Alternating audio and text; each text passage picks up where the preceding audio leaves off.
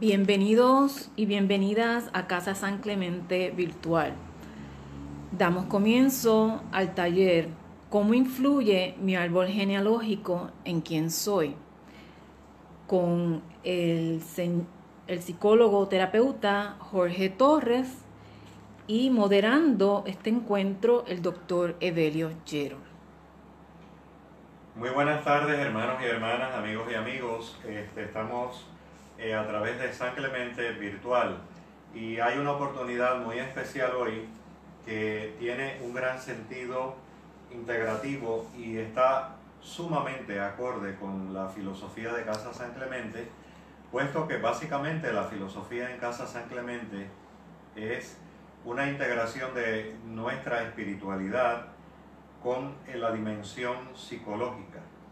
Y esta dimensión del árbol genealógico es realmente fascinante por alguien que tiene un gran nivel de profundización y profesionalismo en el tema.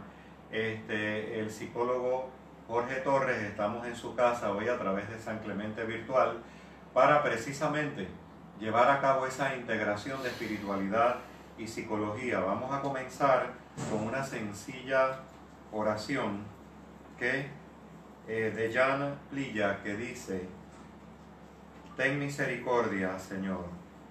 Pongo entre tus manos mis pensamientos, mis sentimientos, mis palabras, mi comportamiento, todas mis riquezas, pero también todas mis fragilidades, mis heridas, mis límites, mis tibiezas, mi dureza de corazón e incluso la ira que me habita. Ilumínalos, Señor, con tu luz para que se conviertan en actos de amor, de ternura y de paz, que así sea. Amén. Pues ahora les dejo con el excelente profesional Jorge Torres, eh, amigo, gran amigo y hermano, este, en el caminar de la espiritualidad, en el caminar de la psicología y siguiendo esa integración de Casa San Clemente, pues un tema fascinante, como mi árbol genealógico influye en mi particularidad, en mi devenir. Bienvenido Jorge, ¿cómo estás? Muy bien, gracias a Dios, Evelio. Muchas bendiciones a todos los compañeros que estén disfrutando esta aventura de crecimiento que vamos a, a tener el honor de compartir juntos, eh, como es costumbre, y las personas que han escuchado estos intentos de apalabramiento. Eh, siempre me gusta eh, comenzar la, todas las exposiciones con tres pequeñas citas que me parecen tutelares de, toda experiencia de aventura conjunta de conocimiento. Y es la idea de Pablo Freire de que todo lo sabemos entre todos. Eh, una cita que de algún modo nos coloca en un banquete y en una mesa fraterna de conocimiento horizontal, de conocimiento sin jerarquía y de una aventura constructiva de conocimiento el planteamiento del hermano Leonardo Boff, teólogo de la liberación, que plantea que nadie es tan rico como para que no pueda recibir algo de alguien, ni que nadie a su vez es tan pobre como para que no pueda darle algo a alguien.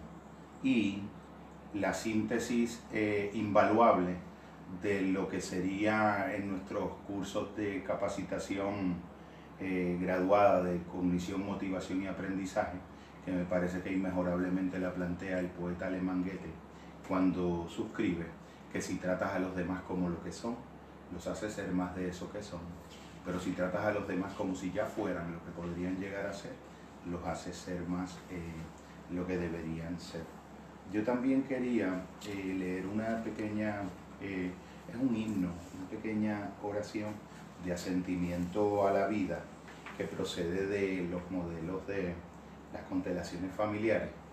Y es una oración que dice, himno a la vida, sí a todo como es y a todos como son. Gracias a todo como es y a todos como son. Acepto sacar provecho de mi vida a la vez que acepto las desgracias. Quiero a cada uno como es, incluso a los que me dan miedo, rabia o repulsión. Desde mi lugar ni más ni menos, respeto las jerarquías, honro lo que está antes que yo, honro la naturaleza, planta o animal, honro a mis mayores, Me entrego a los posteriores, a los nuevos, a lo nuevo, empujado por el agradecimiento incondicional a mis padres y a mi entorno.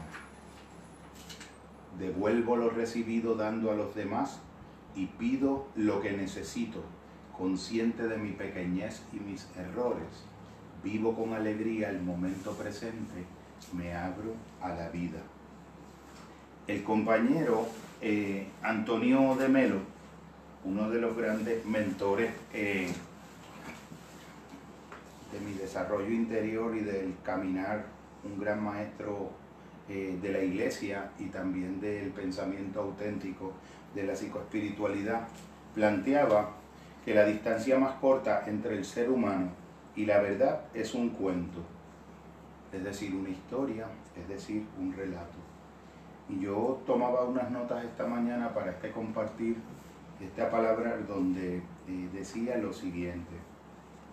Para entender una sensación necesito una percepción. Para entender una experiencia necesito un pensamiento.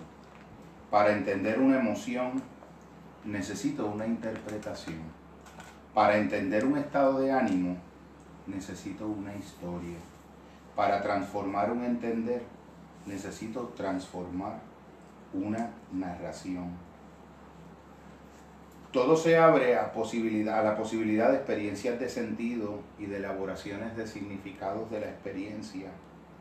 Cada vez eh, que la mirada alcanza a ensancharse y puede aumentar, profundizar, extenderse a futuro y refinar el contexto desde donde organiza la experiencia de los eventos particulares y cotidianos y las historias casuales.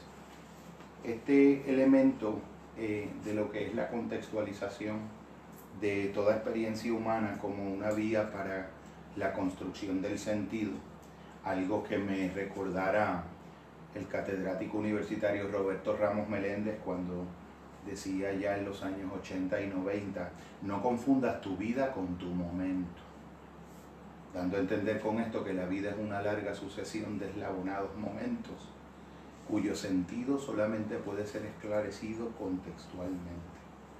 Todos estos planteamientos de lo que es expandir el horizonte de los eventos al contexto para poder encontrar y elaborar propuestas de identidad, propuestas de sentido, pues en ningún lugar eh, en adición al de la familia, es en donde pueden darse esta, este tipo de experiencias y este tipo de grandes retos, retos que le hicieran decir a Carl Gustav Jung en una eh, psicobiografía que intentó el análisis clínico del alquimista Paracelso, porque no hay nada que marque más la vida de un hombre que la vida no vivida de sus padres. Esas herencias de inconclusiones, esas herencias de historias, esas herencias de silencio, esas herencias de secretos, de omisiones, de logros y de fracasos, nos acompañan en la vida como una pregunta, como un enigma al que, hay que dar respuesta o desciframiento. Ya mencionaba también el novelista eh, gregio eh, ruso eh, Tolstoy, en su primera oración de la novela de Ana Karenina, que todas las familias felices son idénticas, pero cada familia infeliz lo es a su propio modo. El concepto y la noción de lo que es un sistema familiar lo vamos a, a intentar proponer como definición para los análisis y el compartir de inquietudes del día de hoy como un campo de información, de afecto, de procesos, de filiaciones e historias que establece posibilidades y límites a la experiencia de sentido y de construcción de sentido e identidad para sus miembros, en algunos momentos convirtiéndose en fuente de laberintos y de cuasi infranqueables límites y en otro momento en senderos hacia la tierra prometida, de otras maneras de narrar, de otras maneras de ser y otras maneras de contar eh, la historia de, de quienes somos. Cuando uno está haciendo este tipo de, de planteamiento y yo buscando eh, en los análisis en esa hermenéutica del corazón, porque estos temas tienen la crucial eh, peculiaridad de que tocan aspectos muy, muy profundos y muy decisivos del alma eh, de todas las personas que nos adentramos en el pensamiento, de, en la problematización de lo que son los campos familiares y de algún modo nos implicamos como un observador participante directo de la experiencia de dolor y del gran reto que implica crear entendimientos nuevos acerca del misterio de pertenecer a la familia a la que pertenecemos. Y yo eh, quería eh, compartir un pequeño párrafo que encontré de hace algunos años, casualmente mientras preparaba este bosquejo de anotaciones, que había hecho como parte de un diario reflexivo de corte psicogenealógico. Y decía en aquel entonces que la discusión de mi propio nombre me abre al entendimiento sobre por qué en los árboles genealógicos somos introducidos al mundo de la identidad personal a través de la decisión de nuestros padres de asignarnos tal o cual manera de nombrarnos. Fui el segundo de cuatro hermanos y al no ser el primogénito, no tuve que cargar el peso de un nombre repetitivo y sucesoral. Recibí el nombre de un tío, hijo natural de mi abuela, y esto de algún modo señaló para mí un camino distinto en el seno de mi genealogía. A lo largo del camino de la exploración de ese nombre, me fui acostumbrando a llevarlo conmigo con comodidad y a enriquecerlo con las connotaciones históricas y mitológicas que él implica. Por ejemplo, desde muy joven internalicé la idea de que Jorge fue el nombre de un santo al que la tradición le adscribe la hazaña de haber vencido a un dragón. En muchos momentos de la vida personal me he recordado este hecho y metafóricamente he encontrado las analogías que me han permitido constituirme en mí mismo desde una imagen de resiliencia o lucha constante y conquista ante toda crisis o infortunio que me haya tocado afrontar. Y Jorge, una, pregunta. Eh, siendo, eh, tú tienes una gran profundización profesional y humana en este tema, siendo la familia en nuestro Puerto Rico tan significativa, ¿por qué eh, se ha conocido tan poco de esta temática que estás abordando tan necesaria, tan novel y tan importante?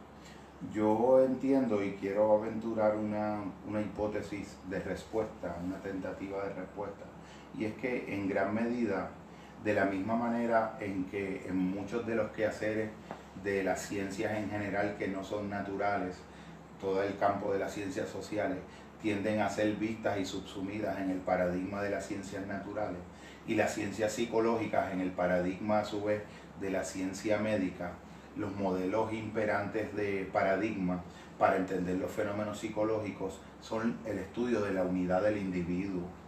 Es un, es un modelo que por adelantado le brinda la primacía al individuo, a lo intrapsíquico, a lo separado, por ende a lo egoico. Todos los modelos de desarrollo de personalidad que tradicionalmente suelen ser abordados en los programas graduados tienden a tener muy poco énfasis en los aspectos sistémicos y contextuales, en los aspectos narrativos que son fundamentales en la constitución de la identidad de un individuo, dando por sobreentendido que la personalidad es un fenómeno de la individualidad y no un fenómeno fundamentalmente sistémico, fundamentalmente holístico y colectivo. Eh, para poder hacer pensable, y es algo que, me, que viene de mi lectura de Anne Anselin Schutzenberger y de otros autores, entre ellos Didier Dumas, es el elemento de cómo para poder hacer la mirada de estos fenómenos, el ensanchamiento de esa mirada a veces requiere el, el desarrollo de herramientas conceptuales nuevas desde las cuales poder observar los fenómenos para poder esclarecer, por ejemplo, la manera en que un participante en un proceso de terapia individual reproduce en el microcosmos de su individualidad el macrocosmos de su sistema familiar y el macrocosmos de su cultura y de las ideologías de su sociedad.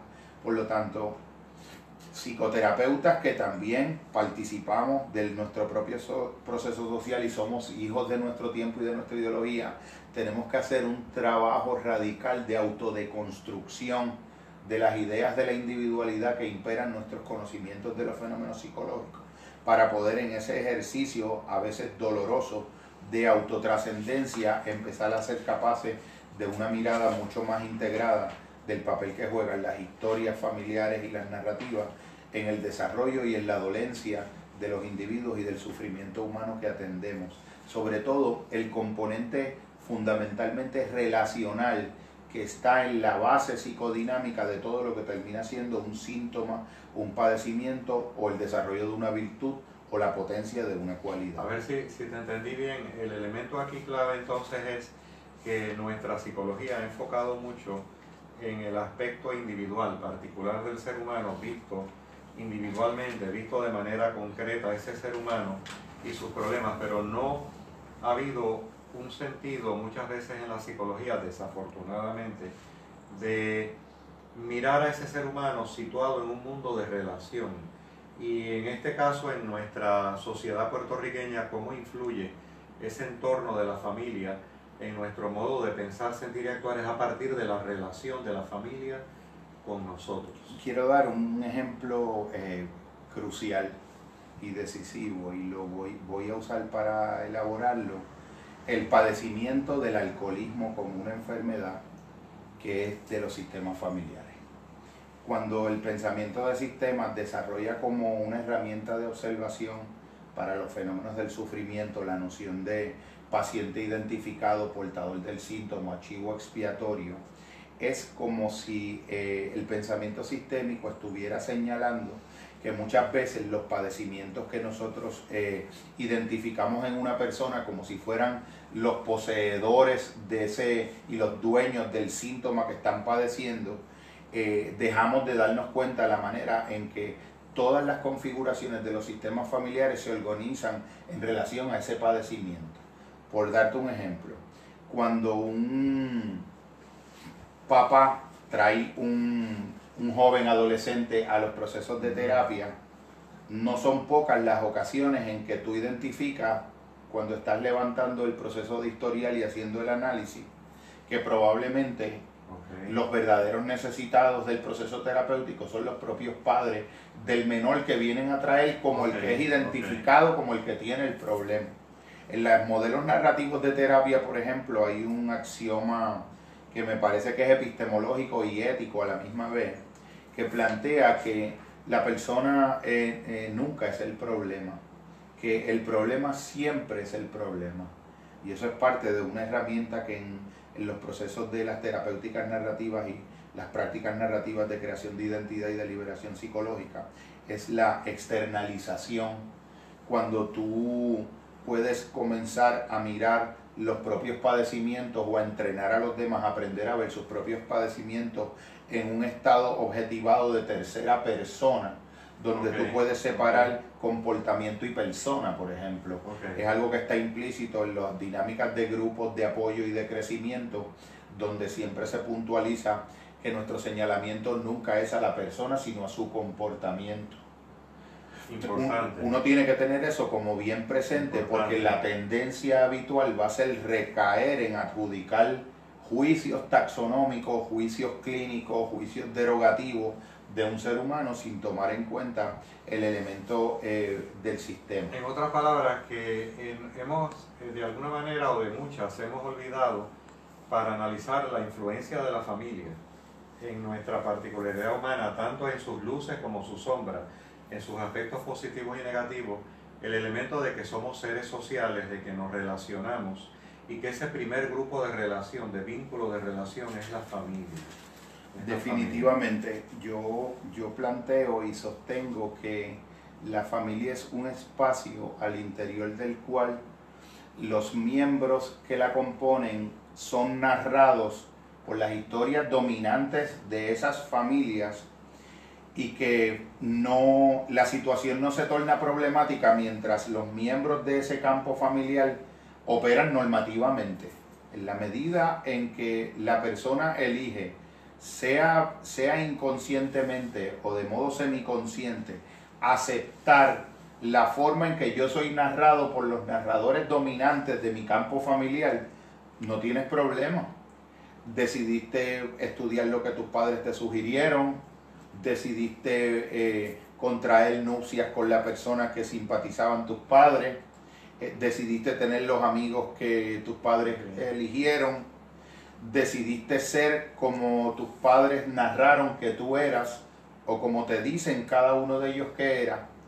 Y ahí tú nunca vas a poder sentir cómo operan las fuerzas de los campos familiares como límites y laberintos como un sistema que sanciona también la diferencia.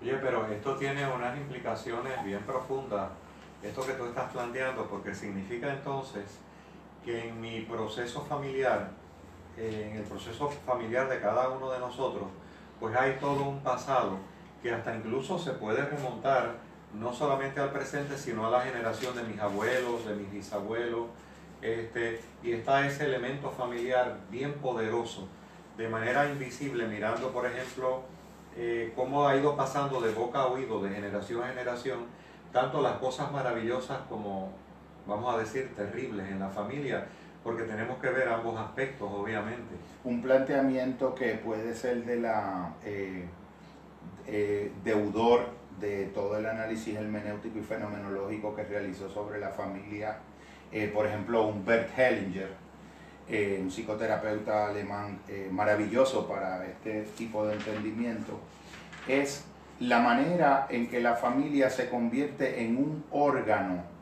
para de algún modo regular los comportamientos sancionados y vistos como los correctos al interior de ese campo y de castigar con la exclusión y el castigo de, de perder pertenencia cuando te distancias de las expectativas normativas. Él, le llama culpa, pero en una interpretación completa y radicalmente resignificada de la noción de culpa, la culpa es la herramienta que en el inconsciente de un campo familiar existe para hacer sentir a alguno de sus miembros que se distancia del relato hegemónico que sobre él hay, de las expectativas que están implícitas en ese relato, el precio que va a pagar por haber elegido ese distanciamiento. En otras palabras, que a un nivel, vamos a decir, particular, yo no soy yo, yo muchas veces puedo ser entonces las voces de mi familia, las voces de mi familia o tener el patrón de mi familia. Y tanto en sus aspectos más eh, relevantes y significativos como duros, o sea, porque la luna más hermosa pues tiene un lado oscuro y somos humanos, ¿verdad? Definitivamente. Eh, por dar un ejemplo específico, eh, acude a mi mente una anécdota de un ser humano eh, eh, adentrado en, edad, completamente exitoso en todos los parámetros que ideológicamente definen el éxito en nuestra cultura, que es lo más cuestionable e impugnable de todo y es por donde debiera comenzar un auténtico proceso de, de liberación espiritual. Y esta persona elige emprender un viaje interior eh, por métodos heterodoxos. Y de momento, una noche tiene la experiencia de ver llegar ante sí mismo la representación materializada y audiovisual del ser que había sido 37 años antes. Comienza una conversación esa noche con ese niño que había sido. Puede recordar la ropa que llevaba puesta el niño, el rostro era su rostro 37 años antes y el niño estuvo toda la noche impartiéndole una, una gran enseñanza esencial a ese adulto por primera vez en su vida después de transcurrido más de tres décadas. Y la enseñanza fundamental es que esa era la edad que él tenía y ese era el niño que él era cuando él empezó a dejar de ser él mismo y cuando él empezó a tomar las decisiones de los demás y acatar las que lo hicieron vivir y ser la vida que él no debió haber las sido. Las expectativas de la familia, las expectativas de la familia. Este tema eh, que se denomina psicogenealogía y que también domina tanto teórica como vivencialmente, y además de nuestra amistad y hermandad, estamos aquí compartiendo hoy contigo y que es muy medular para el desarrollo de nuestra espiritualidad y de y por lo tanto también primero para trabajar con la recepción de la espiritualidad debemos trabajar con esta dimensión psicológica. Entonces, eh, lo que tú quieres decir es que, por ejemplo, los secretos familiares en la interacción familiar, esas cosas que no se dicen, esas cosas que no se ventilan en la familia, pueden tener entonces en nuestro proceso psicológico unas grandes influencias en nuestra particularidad, en nuestro modo de ser. Definitivamente.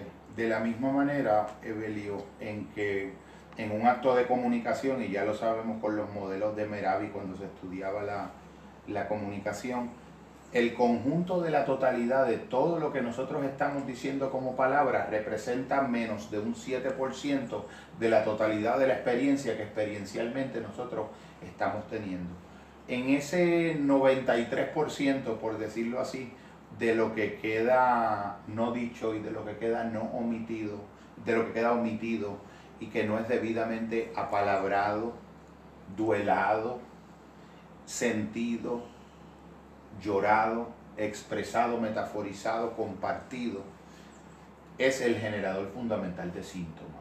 En cada, en cada momento histórico donde la vida de un individuo le ha sido negado por su sistema familiar, por figuras representativas en las que tuvo expectativas de solidaridad, le, es deliberadamente negada la oportunidad de apalabrar un dolor, de expresar un sentimiento, de canalizar un desahogo mediante un encuentro humano de diálogo, esa, ese, silencio y esa invisibilización a la que es eh, sometido la parte que necesita ese apalabramiento, queda registrado en el inconsciente de la familia, esa omisión, ese secreto, como algo que toxifica a un nivel subliminal el campo inconsciente de la familia y que eventualmente se cristaliza o se constela como síntomas y padecimientos en los miembros del grupo. Y si no te entendí mal, hace un momentito, hace un ratito, hace un momentito, tú mencionaste que eh, puede haber en la familia entonces eh, un chivo expiatorio, o sea, digamos, una especie de persona que de alguna manera esté reflejando la problemática de esa familia. Y he visto en estos temas que, que para mí, aún con toda mi psicología, son muy noveles porque mi área no es la psicoterapia como es tu área, este, mi área es la docencia, la investigación en psicología. Este elemento que tú traes, que es muy válido, significa que entonces hay vamos a, para usar una metáfora, hay como una especie de oveja negra en la familia, donde esa oveja negra va a reflejar la problemática de la familia. Definitivamente, lo que el pensamiento sistémico lo que hace es que de algún modo te da una mirada que permite entender que el foco donde se está concentrando y cristalizando el síntoma no es el fondo verdadero del que surge el síntoma. El síntoma se puede, una analogía sería, si yo tengo un sarpullido en la piel, pues yo iría a un dermatólogo porque es el especialista de la piel. Pero tal vez el dermatólogo en la examinación de mi tejido epidérmico me pueda decir algo así como, mira, existe una crema tópica con la que yo puedo trabajar ese sarpullido, pero te recomiendo que vayas a un hematólogo porque la parte que yo voy a poder subsanar es la erupción en la piel del sarpullido, pero ese sarpullido suele correlacionar con un tipo particular de infección en la sangre que excede los límites de mi competencia a tratar. Entonces, en tratar el síntoma en el lugar en donde se está manifestando, es decir, interpretarlo como un asunto intrapsíquicamente individual, sería el equivalente de tratar un sarpullido que, que correlaciona con una infección sanguínea solamente en la parte de la piel, pero dejar todo el proceso septicémico en el organismo en su totalidad. Esto es realmente fascinante porque volvemos a un mundo de relación, obviamente, como somos seres sociales, como ese primer núcleo, que es la familia, es tan medular y tan importante en nuestro modo de pensar, sentir y actuar, y más en una cultura como la nuestra, donde hemos tenido, eh, como es lógico, una valoración de la familia tan intensa, ¿verdad? a mí me, a mí me voy a hacer dos observaciones en relación a eso, y una es por qué surgen los modelos de estudios de constelaciones familiares y por qué se da esa manera de abordar la observación de los fenómenos de grupo. Eh, este este eh, terapeuta que he mencionado fue misionero. Bert Hellinger. Bert Hellinger fue misionero por 20 años en comunidades africanas, específicamente zulúes.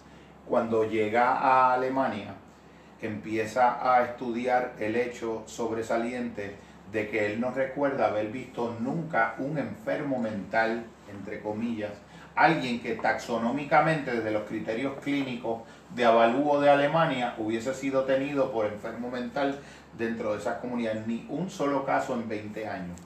Cuando él va haciendo la exégesis de por qué, va haciendo un proceso eliminatorio de factores a los que le pueda hacer la atribución causal que explique ese hecho, elimina porque no existían chamanes en el grupo, no existía el equivalente de trabajadores sociales, no existía el equivalente de psicólogos, no existían funciones pastorales sobresalientes y aún así no se visión más antropológica y aún así no se, no se manifestaba la enfermedad mental y entonces al él no encontrar una figura que individualmente eh, ostentara o ejerciera el rol de terapeuta como garante de la salud de ese grupo, llegó a la conclusión más maravillosa de todas. La sociedad misma era el terapeuta.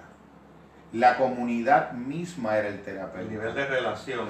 Las maneras en que se daban en ese espacio de cultura, los campos relacionales y las prácticas de, de relacionalidad ejercían un efecto sanador que hacía que no fuera posible que se diera lo que en el pensamiento de los hermanos budistas se llaman factores de originación del fenómeno.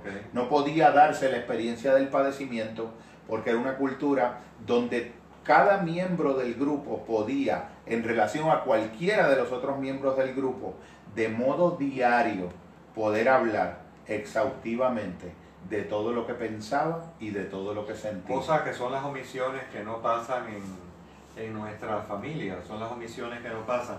Por cierto, obviamente, eh, como hay diferentes campos en la psicología, es un tema para mí totalmente novel, con toda mi formación en psicología, porque reitero, es académica investigativa, dirigida a la enseñanza y a la investigación. Tu área eh, aborda este tema, además de tu vivencia personal de psicoterapeuta, ¿no? Y, la, y estoy seguro que la encuentras diariamente en tu experiencia de práctica psicoterapéutica y preparándome algo para el tema, eh, eh, hay una figura muy interesante en este campo que es Anna Schutzenberger. ¿Nos pudieras decir algo de ella en relación con la familia y cuáles son como sus ideas clave? Ella es una estudiosa que estuvo trabajando en campos antropológicos y en campos de psicoterapia y con padecimientos de enfermedades terminales de oncología.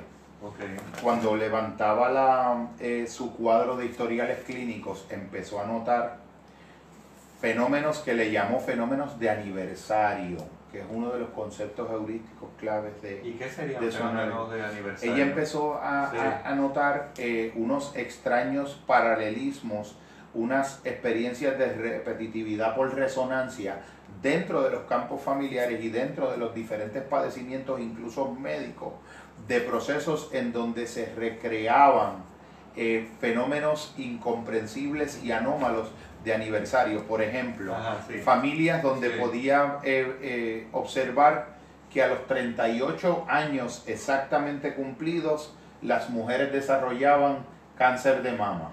¡Wow! Eso es impresionante. Eso es un elemento bien impresionante. Momentos en donde se daba convergencia con estados casi estacionales de melancolías específicas y de pensamientos de ideaciones de muerte que coincidían con la muerte trágica de un antepasado de cuya historia y pormenor no tenía noticia la persona que en esa familia tenía ese padecimiento para esas mismas fechas. A ver si te entendí bien. Por ejemplo, alguien en la familia un bisabuelo no conocido, por ejemplo, y ese bisabuelo no conocido este, tuvo unas determinadas experiencias psicológicas o una experiencia de un accidente automovilístico, este, ese patrón tiende a reiterarse. yo, voy a, mencionarte un fenómeno de aniversario que eh, yo experiencié en el proceso clínico. Eh, estoy una vez hace algunos años en un centro de oración que se llama Casa de Oración Maratana. De los jesuitas, sí. Y entonces estoy dándome un café en un momento de, recreación y me llama una persona por teléfono y me pregunta que si yo soy yo, me dice mi nombre y que si eh, soy terapeuta, le digo que sí, y ella me pide eh, que si puedo ver a su esposo y atenderlo que yo era la séptima persona que había llamado y la primera que había tomado la llamada telefónica. En esa ayuda psicológica, sí. Entonces, en ese momento yo tengo una sensación de plexo solar de que le dijera que fuera en ese mismo día. Una intuición que tuviste. de momento estoy en la mente, uno comienza a debatir en la propia mente toda la agenda que tenía para el resto del día y vuelvo a sentir la punzada y finalmente accedo y eh, decido ver a la persona ese día realizó el historial y en el atardecer, entrada la noche de ese día, antes de la persona irse, advenimos en común conocimiento al interior del espacio terapéutico de que ese día se conmemoraba el aniversario de la muerte de su papá, del papá del participante, el aniversario del nacimiento del mío, y que tenían el mismo nombre en los dos nombres. Sí, lo que muchas veces le llamamos azar no es azar, es otro tipo de elemento, lo que le hemos llamado pues el acercamiento en términos cristianos de la providencia. O la sincronicidad, como, una coincidencia altamente significativa, una coincidencia altamente significativa de alta improbabilidad estadística.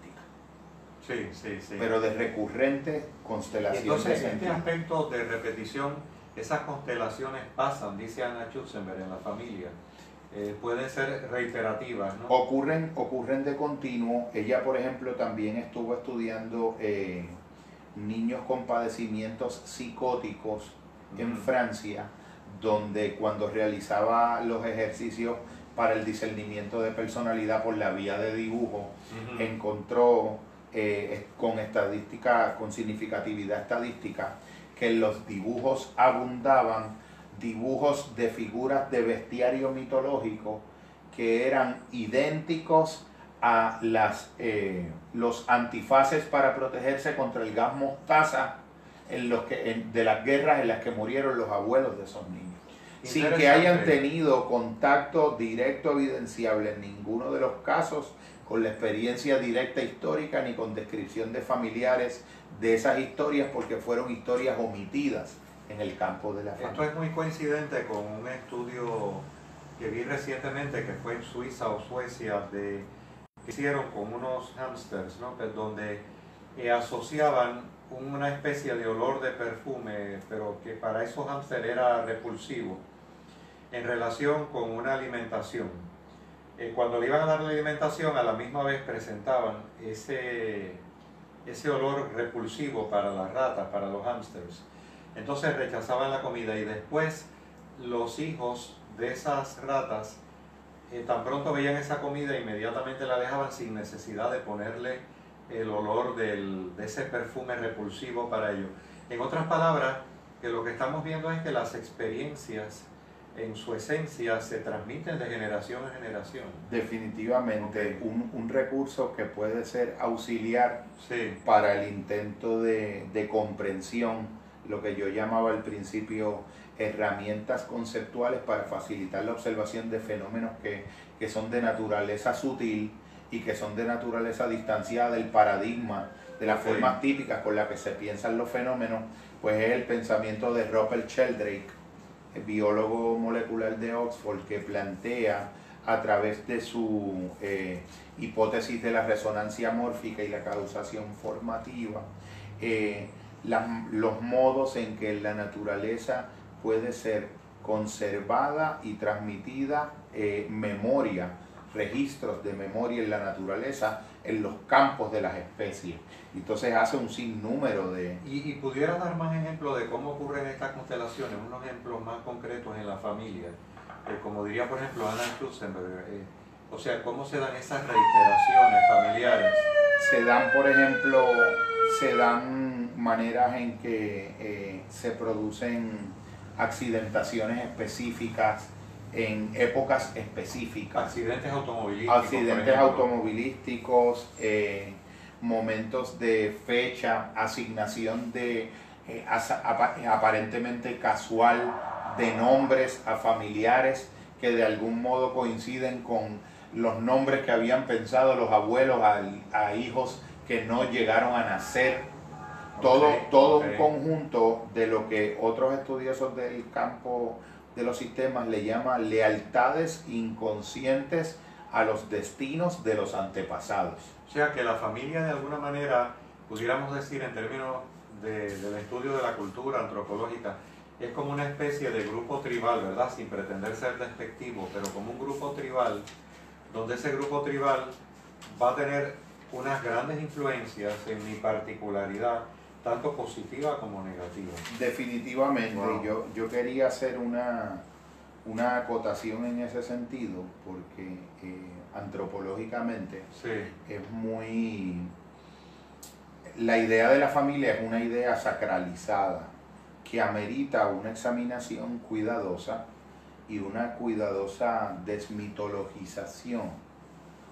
Yo creo que, y esto pues es, una, es un camino un poco delicado, pero sería adecuado hacer mención de ello, eh, que el, mismo testimonio histórico de la vida de, de Jesús es el testimonio de un ser humano que fue el, ser humano menos etnocéntrico que pudiera haberse dado en un contexto cultural como en el que se dio la vida y la existencia del Jesús histórico y menos filial y familiar en el sentido ortodoxo y rígido que la idolatría de la idea de la familia, esa que hace decir los trapos sucios se lavan en la casa, no, importa, no importa cuán sucios sean esos trapos y cuán importante sea lavarlos, no importa dónde se laven.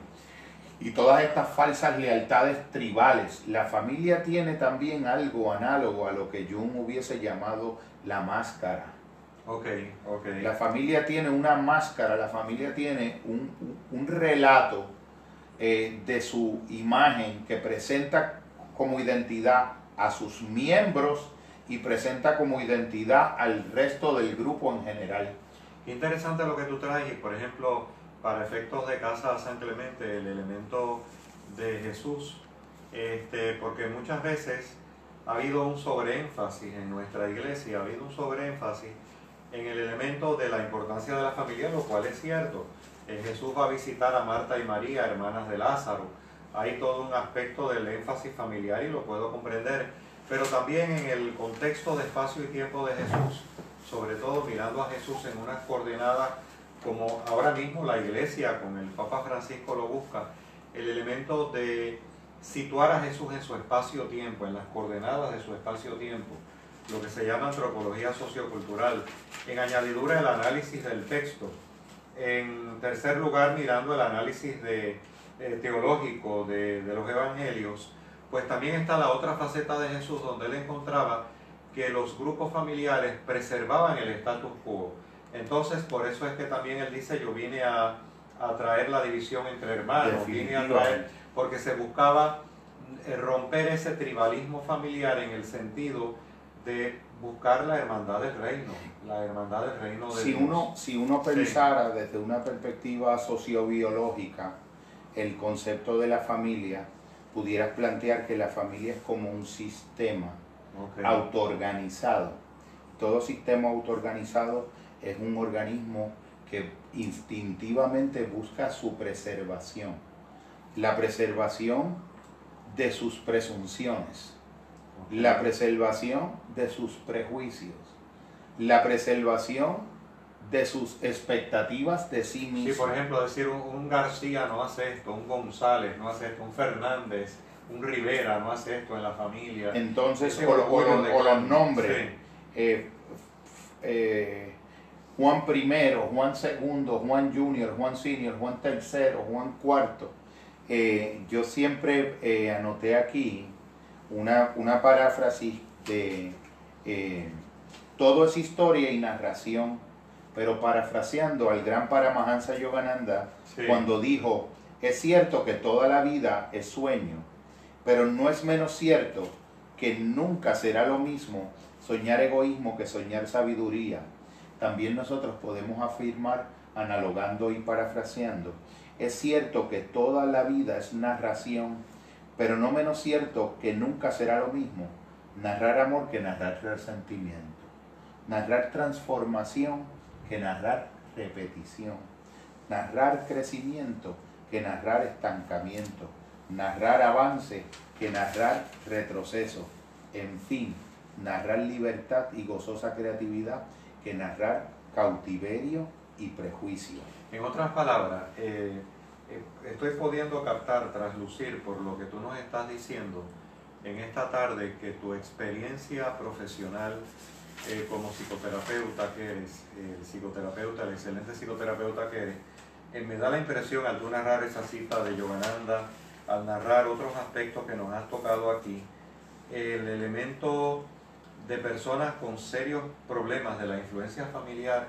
que viene a solicitar tu ayuda es más frecuente de lo que podemos imaginar. Definitivamente, y uno puede decir, yo tomé como algunas, eh, Sí. algunos neologismos conceptuales o conceptos neológicos, eh, especies de invenciones conceptuales que he tratado de, de integrar para la, para la comprensión de este fenómeno y uno de los que anoté aquí es que la familia es un espacio donde se dan las experiencias de inducción de profecías de autocumplimiento.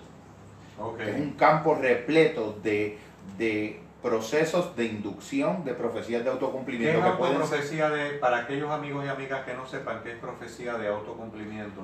¿Qué, Una, profecía de autocumplimiento podría ser una, una frase tan aparentemente inofensiva y tan letal en el proceso de desarrollo de un ser humano como que un progenitor le diga, tú eres igual a tu padre, Ok.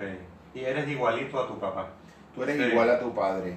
Todos los elementos de invalidación, o tú eres el mismo tío tuyo, o tú... eh, ¿Te pareces más a la familia de tu mamá que de tu Eh, papá? te parecen más a... Sí. Tú eres Sí. igual que aquellos. Ok. ok. En el caso mío, que mi papá es Torres Molano y mi mamá Carrasquillo Bonilla, pues sería que mi mamá me dijera, tú eres, tú eres de los Molanos. O mi papá me dijera, tú eres Sí, de sí. los Carrasquillo. Eh. Son como unas eh, adscripciones al interior del modelo, donde el modelo te valida o te invalida te sanciona o te castiga de acuerdo a cómo tú te acerques a la normativa idealizada y a la expectativa que de ti tiene el entorno, que puede ir en cosas tan sencillas como que tú eliges estudiar cuando eres niño, o que tú eliges pensar sobre la sexualidad, que tú eliges pensar sobre la espiritualidad cuando de algún modo empiezas a hacerte cuestionamientos como los que me hacía yo desde los cinco años, Ok, ¿dónde estoy sí. yo antes de haber nacido? Mi maestra del catecismo de acá de la iglesia me decía, bueno, pues estabas en el pensamiento de Dios. Y dije que todos los años que yo estuve pensando qué quería decir Estar Virginia en el pensamiento cuando de de- Dios. estar en el Sí. pensamiento de Dios, pues fue tal vez uno de los orígenes remotos de mis inquietudes filosóficas. Y una... Pero entonces esto trae unas repercusiones muy particulares porque significa que no necesariamente para en un ejercicio verdad de, de autenticidad, no necesariamente mis pensamientos son realmente mis pensamientos. Eh, desde esta perspectiva de la influencia familiar o lo que yo creo que son mis vocaciones son mis vocaciones, eso puede pasar, ¿no? Yo te diría Sí. que usando el concepto autenticidad Sí, del existencialismo eh, en un sentido rigurosamente auténtico, eh, más del 90 y- yo diría que el 99% de nuestro pensamiento no es nuestro.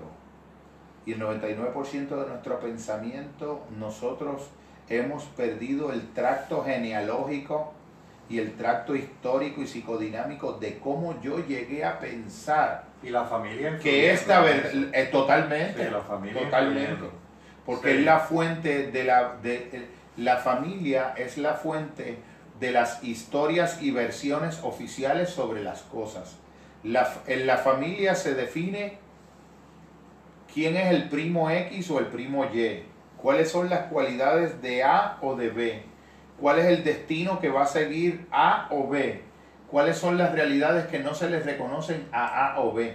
Profecía de autocumplimiento, pues un, caso paradigmático distinto es la manera en que opera, para bien o para mal, no entro en esas consideraciones, una sociedad como la sociedad judaica, en donde a cada niño le es profetizado éxito desde la cuna.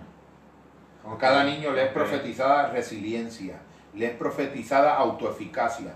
Es como si todas las prácticas del lenguaje y, de la sociología familiar estuvieran destinadas a aplicar al más alto nivel el precepto de Goethe, de si tratas a los demás como si ya fueran lo que podrían llegar a ser, los hace ser más lo que deberían ser. Lo que pasa es que de la misma manera en que esos, eso que podemos llamarle inducciones, eso que podemos llamarle eh, hay quien le llama hasta mandatos brujos.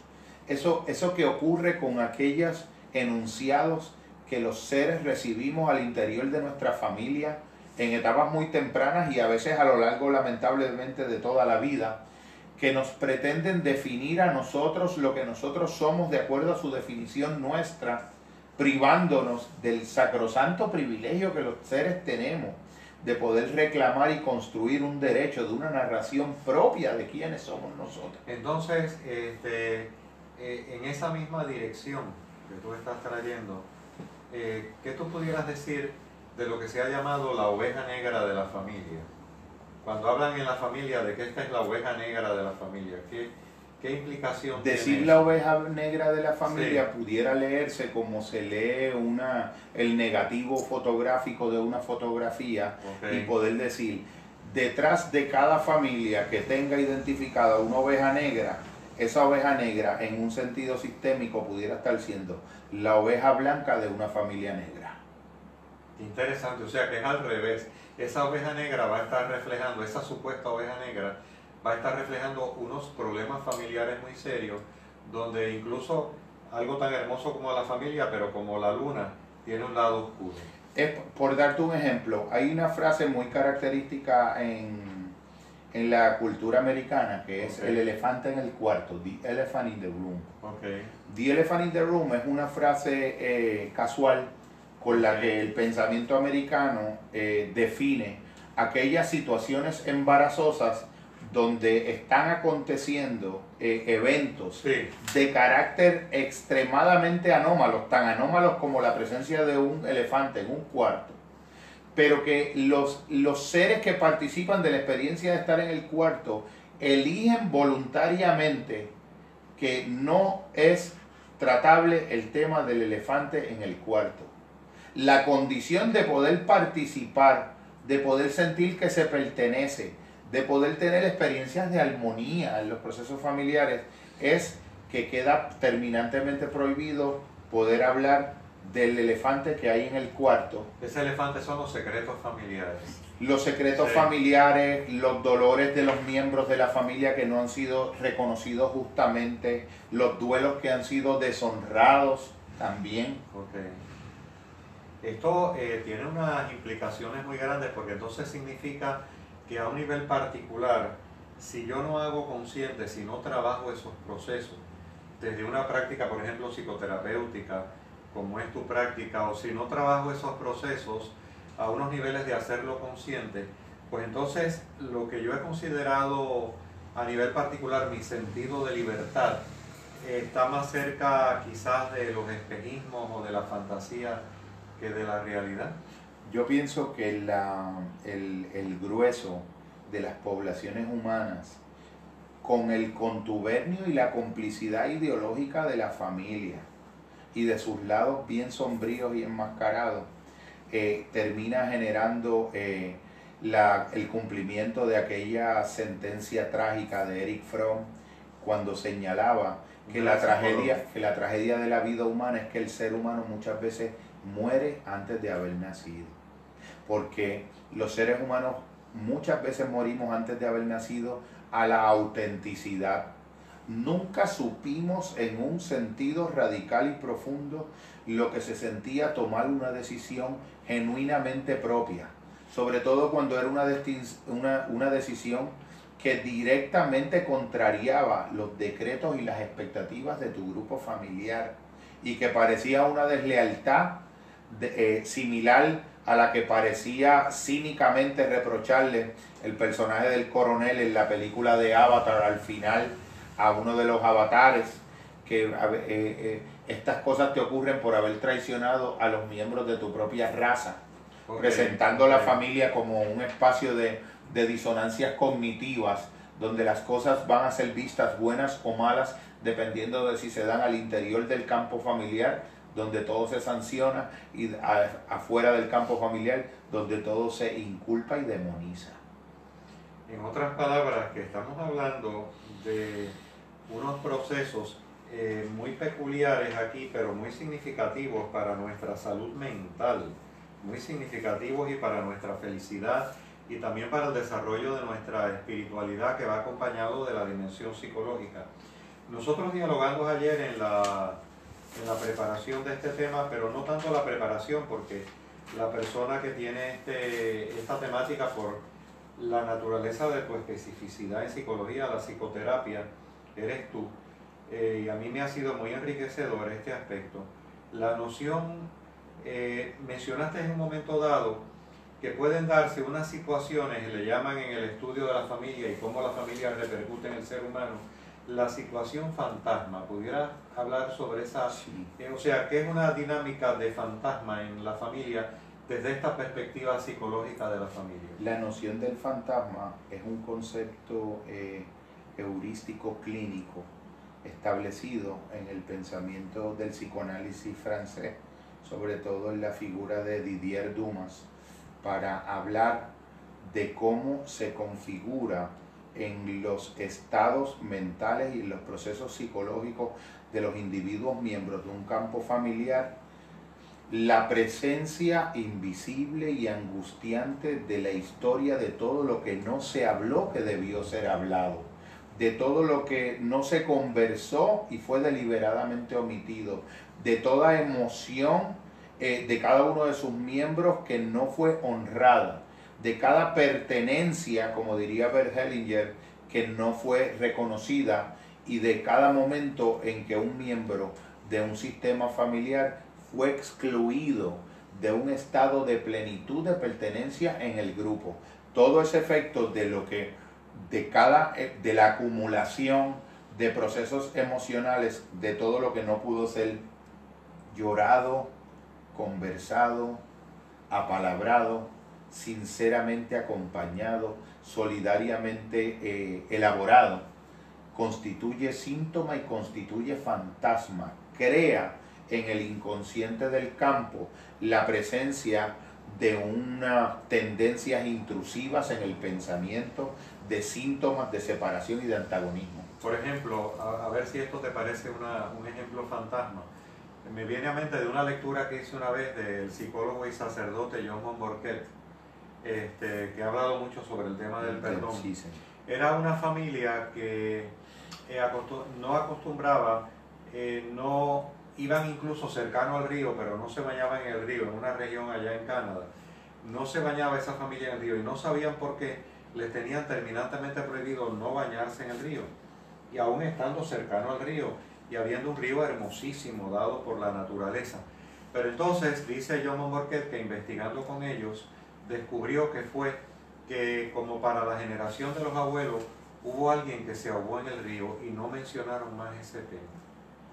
Para la generación del bisabuelo o el abuelo. Entonces eso, ese, eso es un fantasma, ¿no? Eso es un caso característico en un sentido eh, mucho más... Eh, pragmático, se menciona en una dinámica un poco más ligera y con otros fines en el mundo del coaching la anécdota del jamón con piña. La anécdota del jamón con piña es la siguiente. Está esta nieta preparando eh, la cena de Día de Acción de Gracia, para toda la familia y va a preparar un jamón con piña y el esposo ve que ella le corta los bordes al jamón con piña. Y él le pregunta por qué le cortan los bordes y ella le dice, yo no lo sé, así siempre lo hizo mami. Ok. A través de la cocina. Él se, queda, arte en la- él culinario. se queda con la curiosidad y cuando llega su suegra le dice, suegra, venga acá, tengo esta duda. Hoy cuando le traje el jamón a, a tu hija para poder hacer el jamón Sí. con piña, vi que le cortaba Sí. eh, los bordes. Y cuando le pregunté me dijo que no sabía, que era porque tú lo hacías así. Y, e- y ella le dice, sí, efectivamente, ¿y por qué tú lo hacías así? qué sé yo, yo lo hacía así porque mi abuela lo hacía así. El hecho es que cuando llega la abuela que estaba viva y finalmente le hacen la misma pregunta, ella dice, bueno, yo no sé por qué lo harán ellas. Yo lo que sé es que cuando yo preparaba el jamón con piña, la cacerola donde yo lo preparaba era más pequeña que el tamaño y el volumen de la posta de jamón y yo tenía que sacarle las partes Ok. para que cupiera en el horno. Ok. Pero allá ella, porque si yo estuviera ahora con los cacerolas que hay ahora, no le cortaría para nada el jamón, el- los bordes al jamón. Qué interesante, este ejemplo del arte culinario, el ejemplo del río, pero imagínate, eh, estoy ahora visualizando otros procesos más profundos, este problema fantasma en la familia, donde, por ejemplo, hay un gran secreto familiar y eso se transmite de generación a generación, o está lo que no se dice, lo que no se La dialoga. familia es un contexto antropológico repleto de tabúes, repleto de, de distribuciones de culpas, respeto, eh, repleto de idolatrías a ideas que no son cuestionadas sobre los seres, sobre las personas, de lealtades tribales también. Ok. Fíjate que en un sentido, el cristianismo mismo nace como una respuesta de universalización del misterio de la experiencia, de la práctica del amor y de la solidaridad, más allá de las fronteras y los confines del suelo y de la sangre. Exactamente. O sea que precisamente sí, es, una, sí. es una dialéctica Sí. porque hasta cierto punto la familia es como la custodia, el, el, el, el, supraorganismo que se encarga instintivamente de preservar la, la fijeza de un sistema, de un paradigma y de una visión de las cosas. Y uno de los Y recursos, hasta de un status quo y social. sí. ca- casi siempre Sí, de sí. un status quo, casi nunca es una práctica liberacionista y de avanzada, en donde se dan por adelantado todos los relatos que van a definir desde las narrativas dominantes que son papá, mamá, abuela, tíos, todas esas prácticas de el sentido común, la ironía, todas estas cosas que se dan en las reuniones familiares que, que si tú las miraras con una mirada de legitimidad y de autenticidad, verías la, la putrefacción intrínseca a todos los procesos de ironía que se dan y de adjudicaciones y de prejuicios que se dan al interior de los campos familiares. Sí, como cuando, por ejemplo, alguien dice, bueno, este, de nuestros hermanos, fulana es la comerciante de la familia. O Exactamente. fulano es este, el abogado de la familia. O fulano es más bien el mecánico, el que arregla los carros. Este, hay toda una adjudicación. Y en esas asignaciones que Sí. parecerían casuales, tú puedes estar menospreciando a unos, Y alabando a otros. sobreexaltando a otros, dejando de reconocer el verdadero mérito auténtico de quienes lo tienen y reconociendo el que de los que no lo tienen Sí. o de algún modo minimizando las grandes faltas y culpas y las grandes transgresiones que se cometen al interior de los sistemas de familia cuando alguno de sus miembros es excluido de la plenitud de su derecho de pertenencia, que esto es un planteamiento medular en Bert Hellinger. Toda familia que excluye del reconocimiento pleno de su derecho de pertenencia a uno de sus miembros paga un precio de enfermedad en otro de sus miembros. Esto le llamaban en la antigüedad las enfermedades de los antepasados y en el otro modelo lo- las enfermedades de los secretos. Los mismos grupos de apoyo, nosotros siempre decimos eh, casualmente, tu enfermedad es del tamaño de tu secreto. Wow, wow. Tu enfermedad es Sí, del tamaño. sí. Tu enfermedad es del tamaño de la historia de la suma de cada uno de los momentos donde lo que debió haber sido hablado no fue hablado, donde lo que debió haber sido afrontado no fue afrontado, lo que debió haber sido significado, sentido, llorado, duelado, celebrado, no fue celebrado. Fíjense amigos y amigas y hermanos y hermanas de San Clemente, cuán sanador es lo que nos está planteando este, el psicólogo y hermano Jorge Torres en relación al ámbito de la psicoterapia. Eh, bajo ningún concepto estamos negando la importancia de la familia, es el primer núcleo social de relación, pero la luna más hermosa tiene un lado oscuro, tiene un lado sombrío, por lo tanto, igualmente el contexto familiar. Este contexto familiar, pues es importante sanar en él, y estos son ejercicios de sanación y toda sanación pues tiene un precio y es afrontar ese proceso de dolor para una mayor receptividad a la espiritualidad después de haber sanado. Muchas veces tenemos dificultad con la aceptación de, por ejemplo, nuestra propia espiritualidad cristiana o, pueden darse en otras espiritualidades. No hay una madurez por el hecho de que tenemos esa dinámica psicológica que está ahí esperando por sanar, como por ejemplo en el contexto familiar. Yo quería hacer una observación de un detalle en específico, que lo había notado y es, como bien importante. Cuando uno, los, los fenómenos sutiles de la mente y los más profundos van a poder ser captados y concienciados con mucha más pristinez o nitidez cuanta mayor serenidad haya en el acto de observación de esos fenómenos y cuanto mayor estado de amor haya y de realismo también en la observación de esos fenómenos. Uno de los fenómenos, por ejemplo, eh, que lo anoté aquí de esa manera, es eh, si te encuentras sereno, captarás en una conversación con qué tú o con qué versión de ti se corresponde la imagen que el otro está teniendo de ti en ese encuentro o conversación. Imagínate tú estar hablando con un ser querido y tú estar teniendo una conversación, dándote un café o un elemento, un encuentro casual y tú de momento tener la serenidad suficiente como para darte cuenta que esa persona con quien en su interior está hablando es con quien tú fuiste hace 25 años.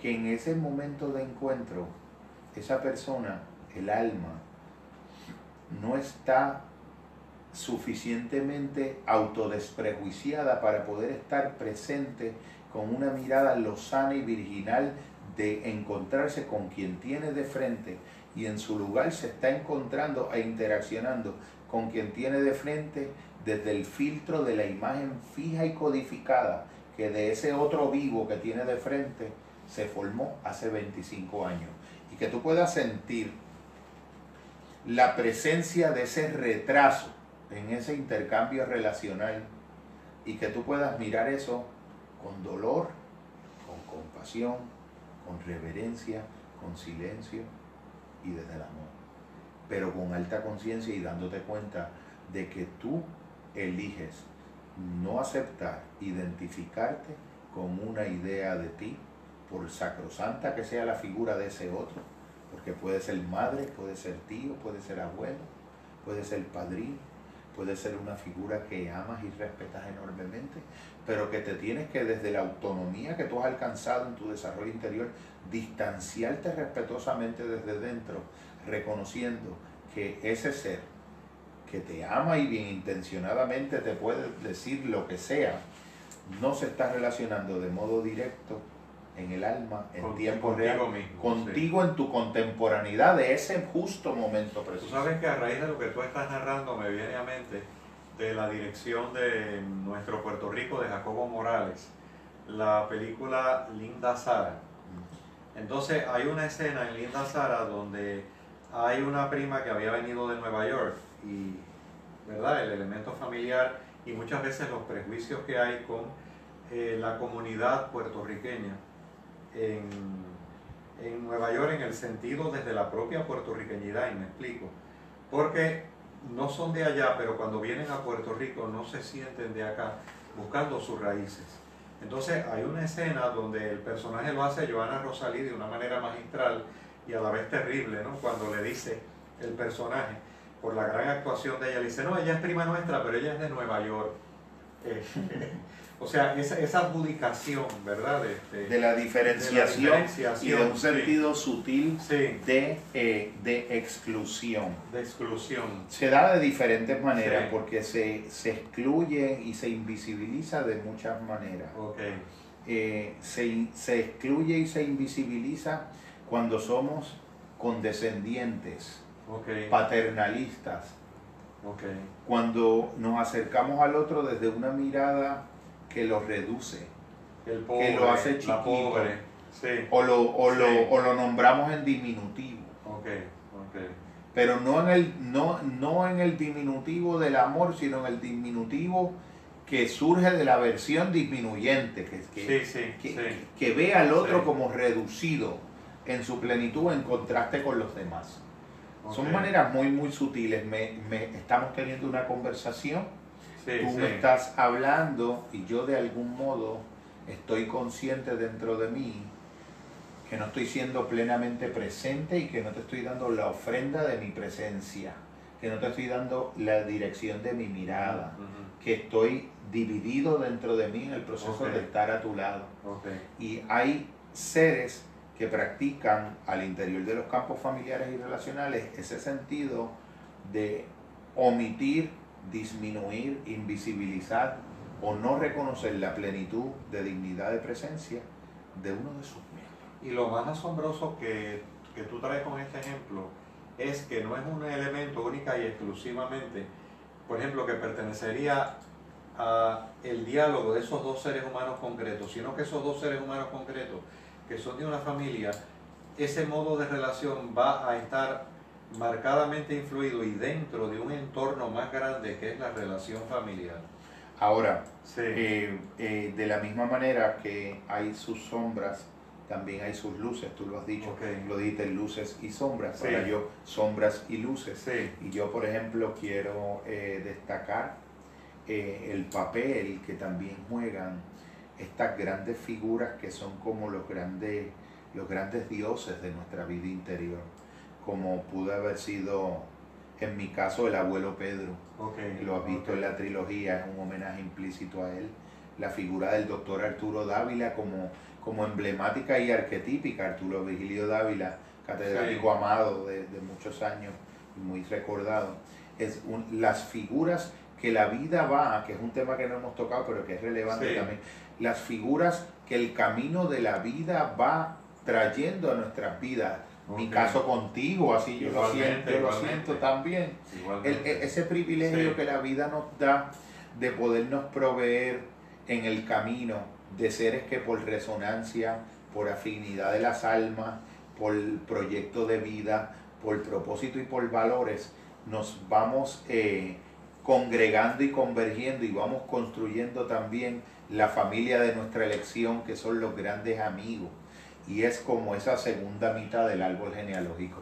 Desde mi perspectiva, el árbol genealógico es un árbol de dos pulmones y de uno es las filiaciones, que son los grandes enigmas de por qué nacimos, en la familia que nacimos y cómo vamos a dar la mejor respuesta resiliente de autonomía, pero también en honor y en asentimiento a nuestra familia de origen, pero lo que vamos a construir en el camino también. Me estaba viniendo a mente mientras tú decías esto, el elemento luminoso de la familia.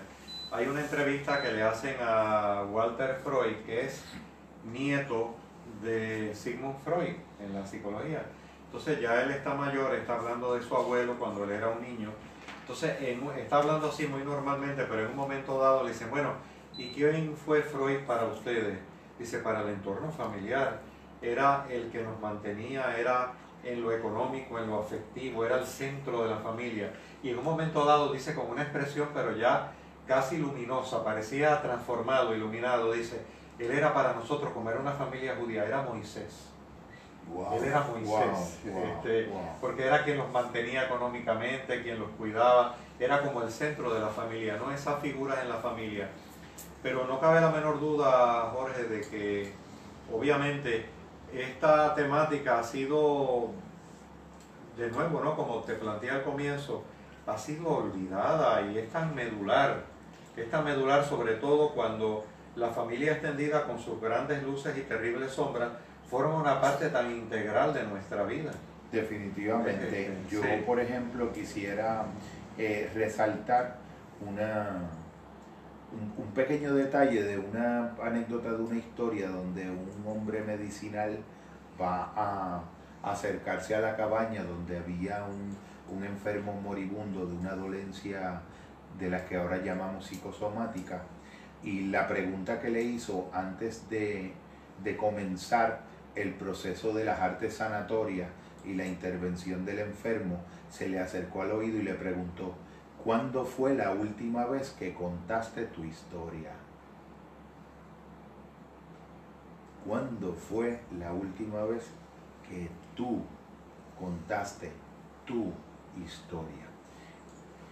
Dando a entender que se enferma, que el ser enferma de desconectarse de la capacidad de ser él ejercitadamente el centro desde el cual él mismo responsablemente cuenta su historia. Esa, ese elemento que yo lo asocio con las prácticas narrativas de la terapia, una de, uno de los abordajes más sensitivos, más liberadores, más auténticos, más preciosos que se han dado en, la historia de, para mí, de toda la disciplina de la psicología, en el sentido humanístico, en el sentido existencial y sobre todo en el sentido liberador.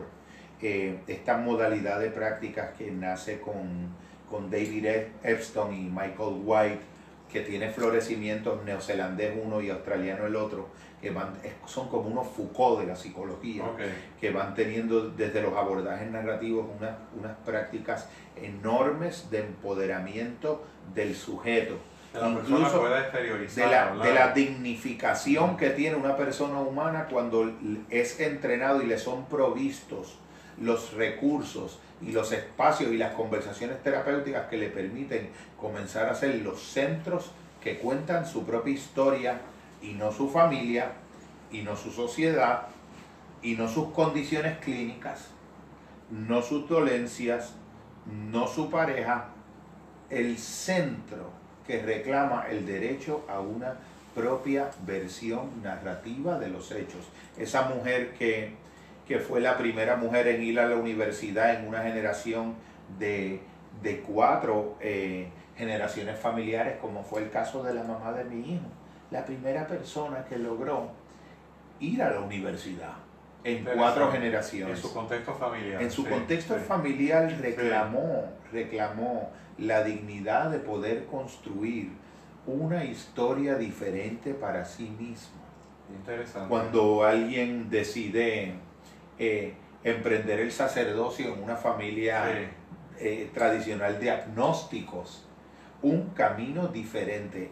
la esencia de, esta, de esta modalidad es entender que en el centro de cada ser humano existe una necesidad decisiva y urgente de contar la propia historia y que todos los esfuerzos deben consagrarse a que eso se haga posible en la vida de cada ser humano. Y precisamente si ese es el énfasis que, y me da la impresión que es el que es, y si no corrígeme, si ese énfasis de que la persona narre desde su propia perspectiva, que tenga derecho a ser, que tenga derecho a ser, está tan sobreenfatizado, es que hay un elemento de que eso no ocurre, no es lo que ocurre en la familia. Entonces la pregunta es, ¿por qué no ocurre? ¿Qué es lo que acontece que inhibe un diálogo propicio, adecuado para ventilar esos problemas familiares dentro de la propia No ocurre porque la familia como sistema participa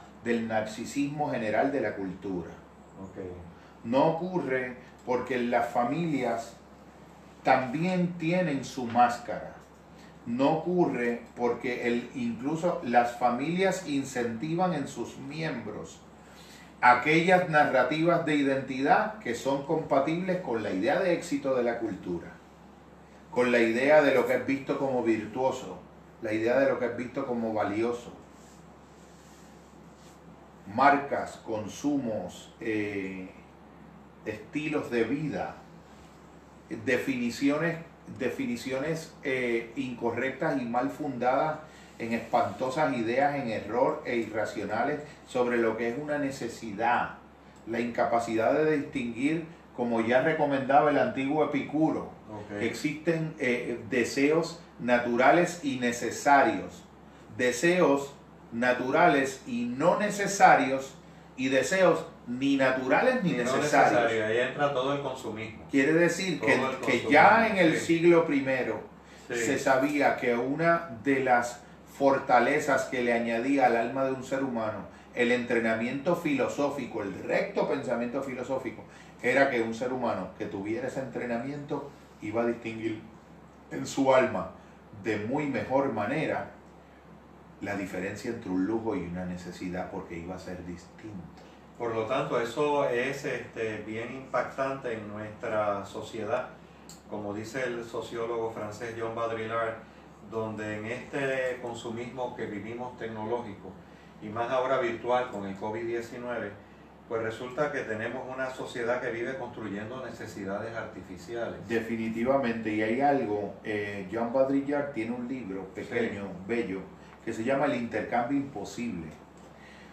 Y ese libro habla o, hace mención de cómo eh, en, en los modelos sociales en donde todo es transaccional, en donde las cosas son cosas que se hacen como medios para fines ulteriores, en donde las cosas se intercambian por otras en un sistema de equivalencias, siguen existiendo en lo humano cualidades que él define como de intercambio imposible.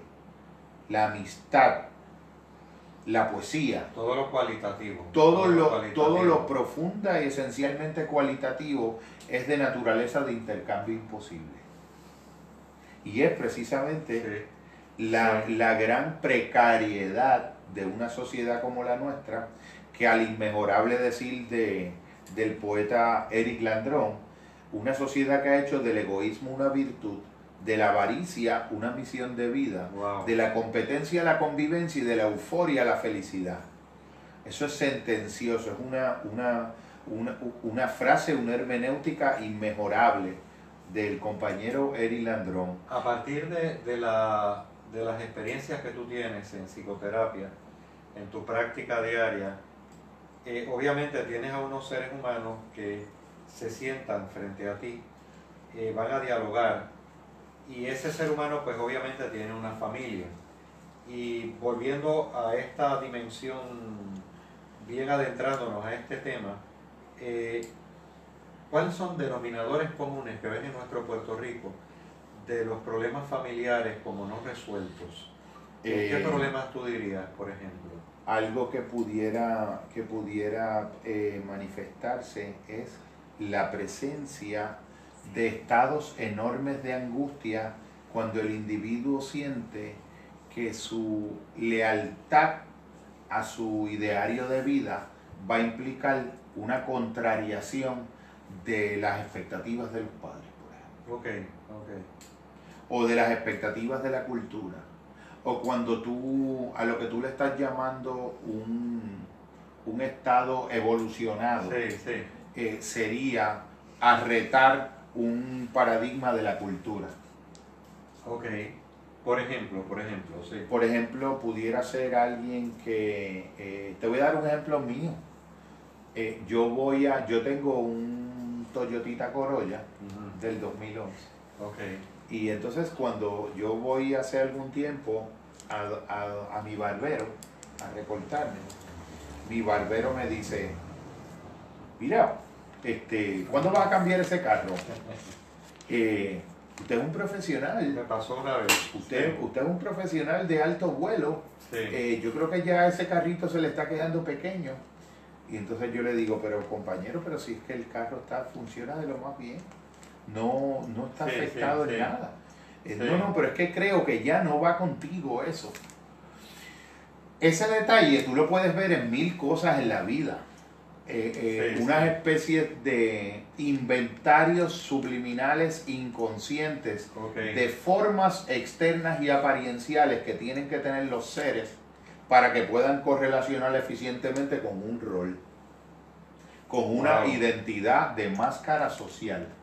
Uno, eh, por ejemplo, uno de los aspectos muy intensos en nuestro Puerto Rico, tanto desde el punto de vista positivo como no positivo, es obviamente el, el partidismo político, y más ahora que se acerca el 3 de noviembre. Entonces, eh, también puede pasar que si hay unas expectativas familiares de una determinada idea política y hay un miembro de la familia que tiene otra idea política, pues ya es una fuente de conflicto, ¿no? De oveja negra. de- definitivamente. Sí, sí. Eh, aquí somos populares porque todos son populares. Rajamos la pava o rajamos la palma o, Sí, o la- la- los nuevos dogmas que se irán estableciendo Sí, también sí. después rajarán la V de Victoria. Ciudadana o lo que fuese. Pero el hecho es el pensamiento que tiende a moverse hacia la conformidad, el pensamiento de gremio, el pensamiento de manada, que, que obviamente es una contradicción en términos, porque no, no puede ser legítimamente eh, definido como pensamiento un pensamiento. No, es todo un proceso colectivo en esa, en esa dirección, muy sugerente, muy, muy esclarecedor y a la vez muy novel eh, y algo muy obvio, pero a la misma vez es algo este, eh, que no ha estado desde la perspectiva, por ejemplo, de la psicoterapia. Sé que se ha fraguado mucho ya, pero que mira, este, por ejemplo, al, al único psicólogo que conozco que está trabajando este tema en Puerto Rico, en- desde mi perspectiva, eres tú.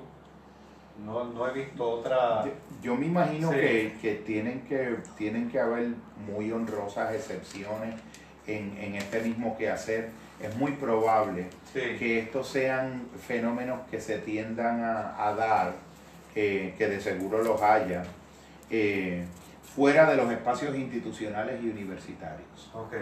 Fuera de los espacios eh, en donde de algún modo queda codificado por adelantado lo que es reconocido y tenido como ciencia, reconocido y tenido como epistemología legítima, reconocido y tenido como experiencias de práctica basada en evidencia. Sí, lo que se llama una psicología tradicional, por ejemplo. una- Definitivamente. O una psiquiatría tradicional Definitiva- definitivamente, sí, sí. porque esto, Sí. el, el camino, el camino narrativo, el camino existencial, el camino humanista para poder construir abordajes psicoespirituales de servicio terapéutico y de procesos de transformación es una práctica eh, altamente heterodoxa, pero, pero por otro lado, es una práctica muy, muy convergente y de una continuidad con un linaje que precede la institución de la psicología como disciplina científica.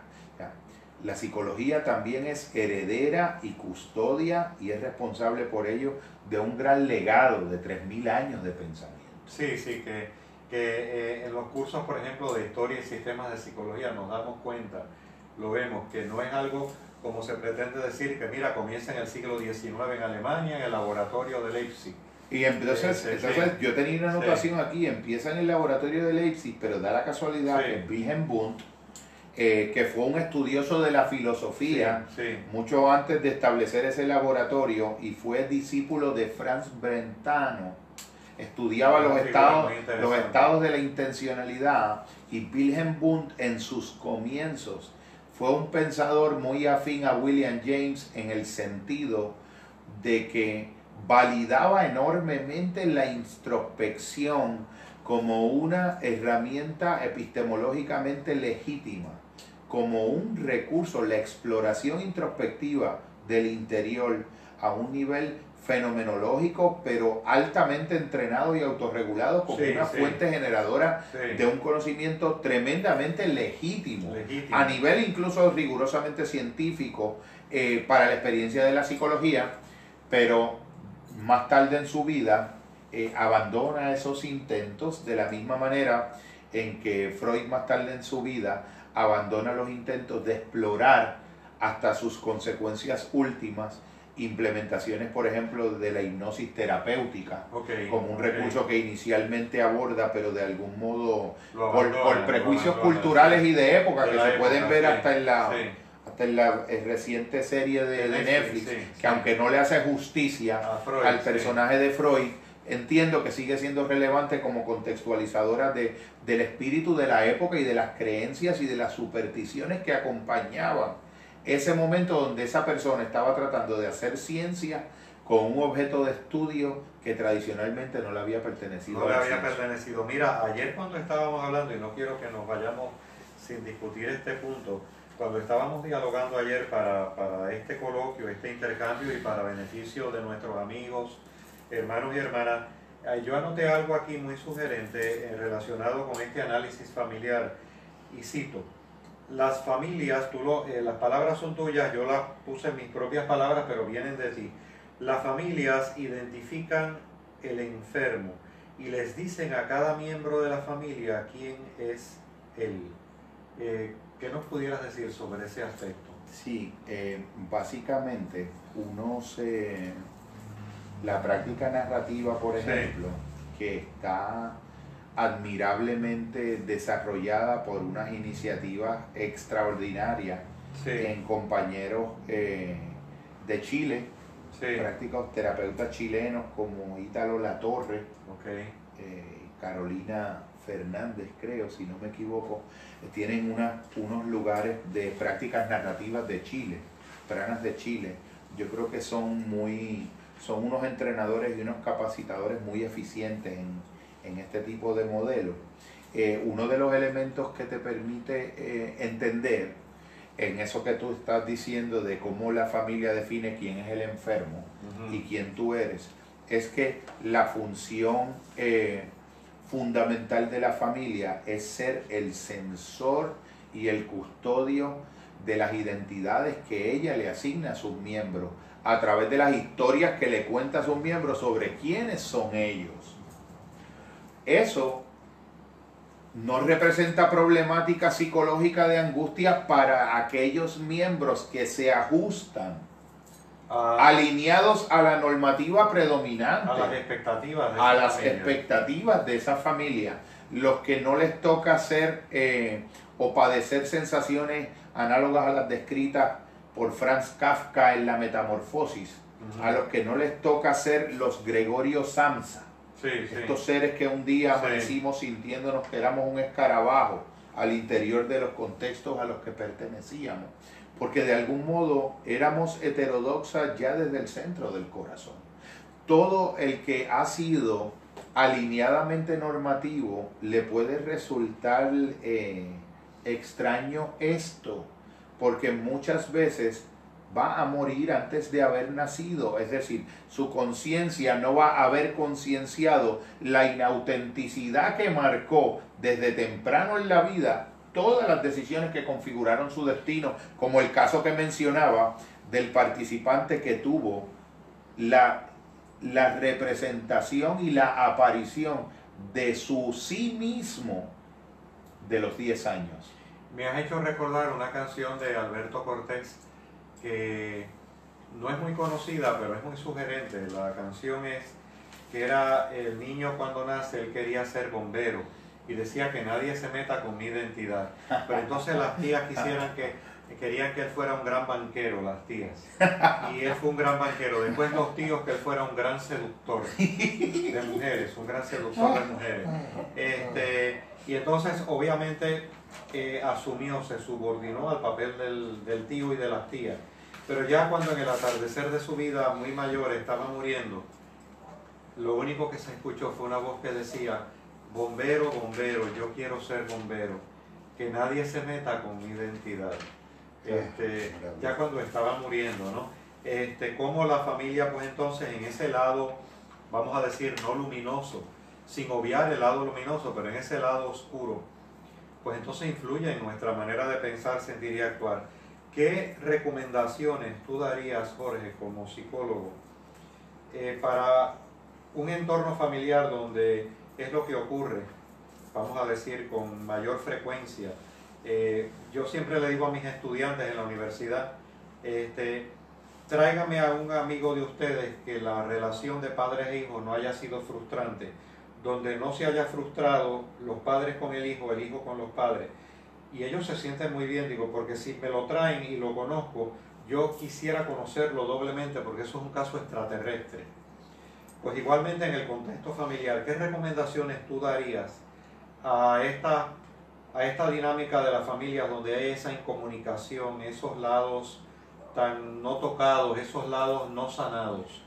¿Qué recomendaciones mi, tú darías? Mi primera recomendación o mi primera sugerencia es que consideren si muchas de las veces el dolor que se pretende eh, eludir a través de no afrontar una situación no termina siendo un dolor más doloroso, que más tóxico y más eh, eh, patogénico, más generador de padecimiento longitudinal en los sistemas que el dolor legítimo, pero con recta intención noble de haber afrontado en diálogo, en apalabramiento, en sinceridad y empatía, el dolor honorable de cada uno de los miembros de una familia y de sus emociones. Sí, que al establecer esa comparación, pues obviamente va a resultar que es más doloroso ese sentido de distanciamiento,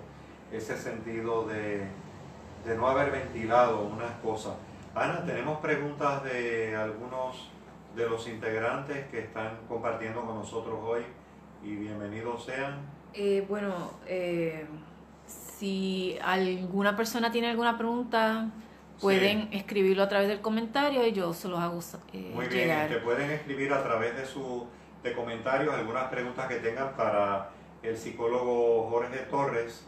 Este, Jorge Torres atiende estas situaciones particulares ya que me consta, tiene una gran experiencia y gran profundización en este tema.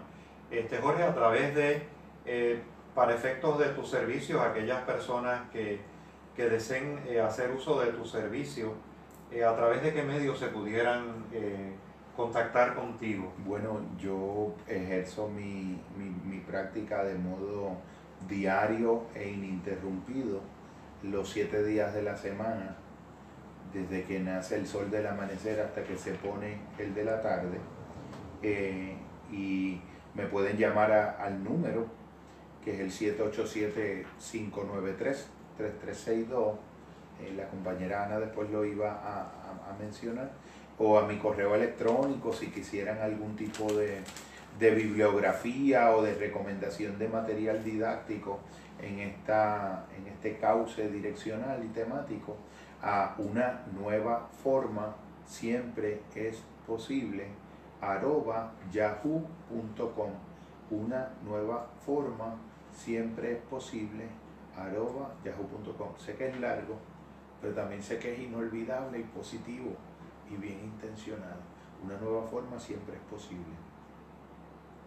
Eh, un clan que eh, fue el fundador del Teatro de Esperpento en España y decía una frase célebre, decía, las cosas no son como son, sino como se recuerdan. ¿Por qué las cosas no son como son en la familia, sino como se recuerdan?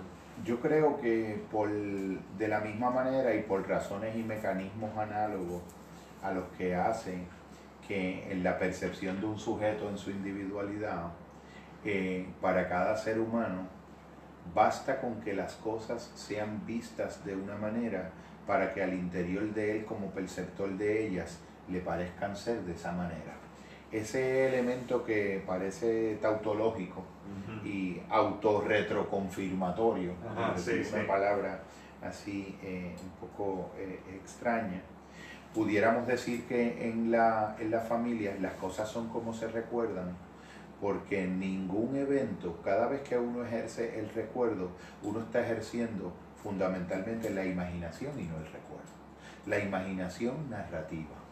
Fíjate que... Me trae a mente a Silvio Rodríguez cuando dice en una de sus canciones, qué manera más curiosa de recordar tiene uno. Hoy recuerdo mariposas en lugar de que fueron uno, ¿no? Mariposas, mariposas que emergieron del oscuro. Definitivo, definitivo. La, la memoria es fundamentalmente autobiográfica y eso lo sabemos. Eh, lo que pudiera eh, considerarse eh, factual concretamente objetivo de un dato, de un acontecimiento histórico humano, es muchísimo menos de un 10% de la totalidad de ese 100% que cuando lo recordamos pensamos que fue factual y objetivo.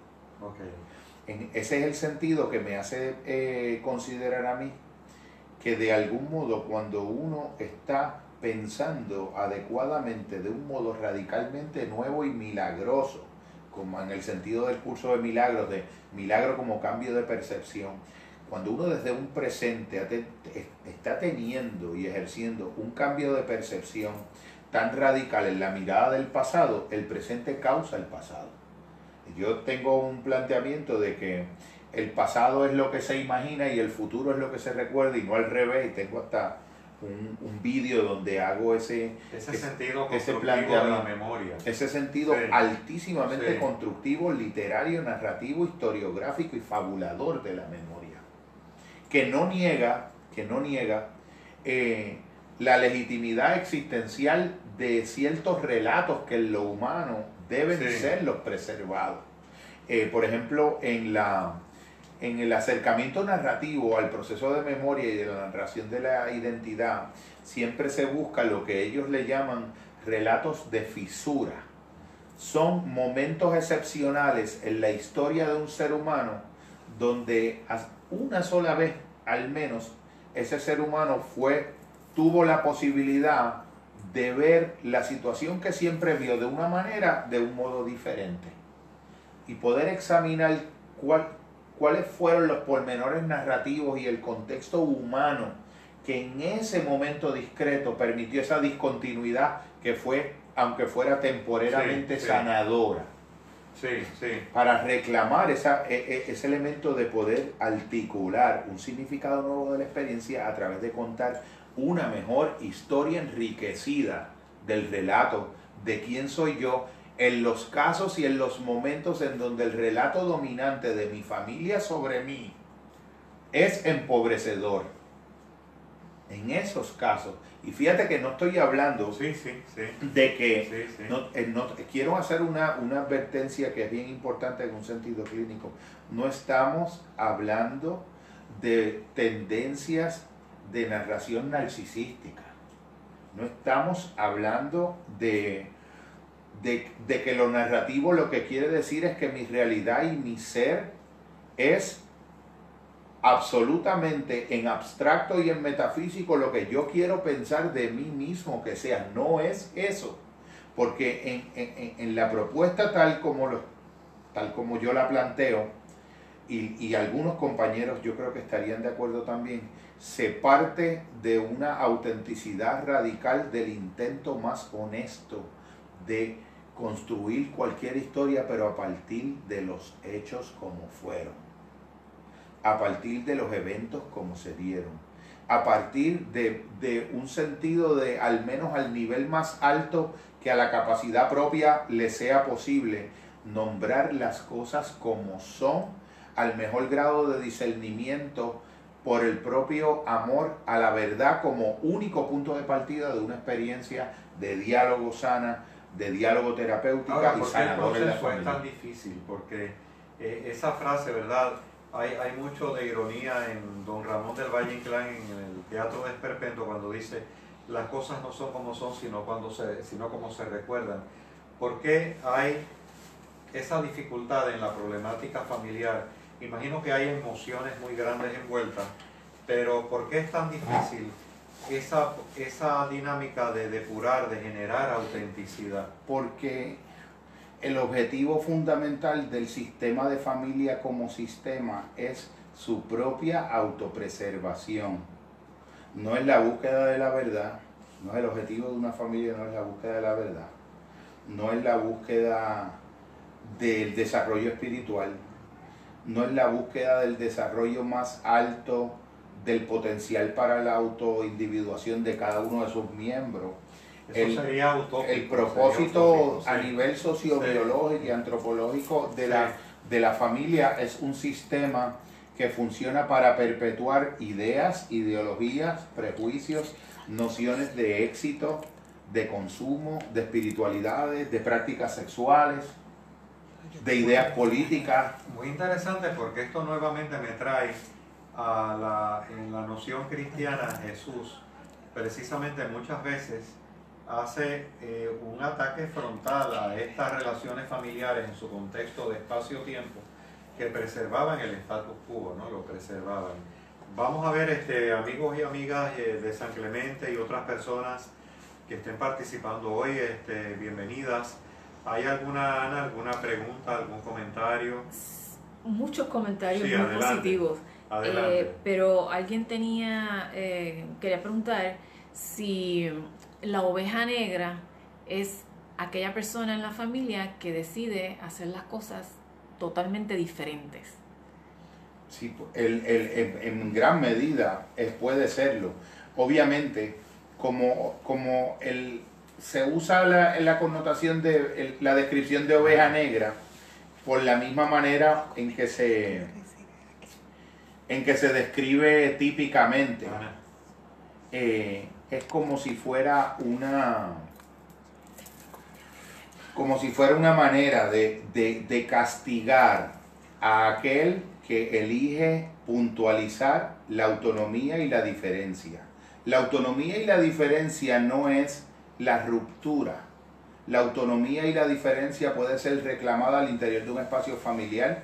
Si el espacio familiar es suficientemente maduro, va a poder tener la manera de reconfigurarse y no sacrificar la pertenencia de uno de sus miembros porque reclama una autonomía que no debe ser patologizada ni demonizada, ni de algún modo alienada, ni invisibilizada o invalidada.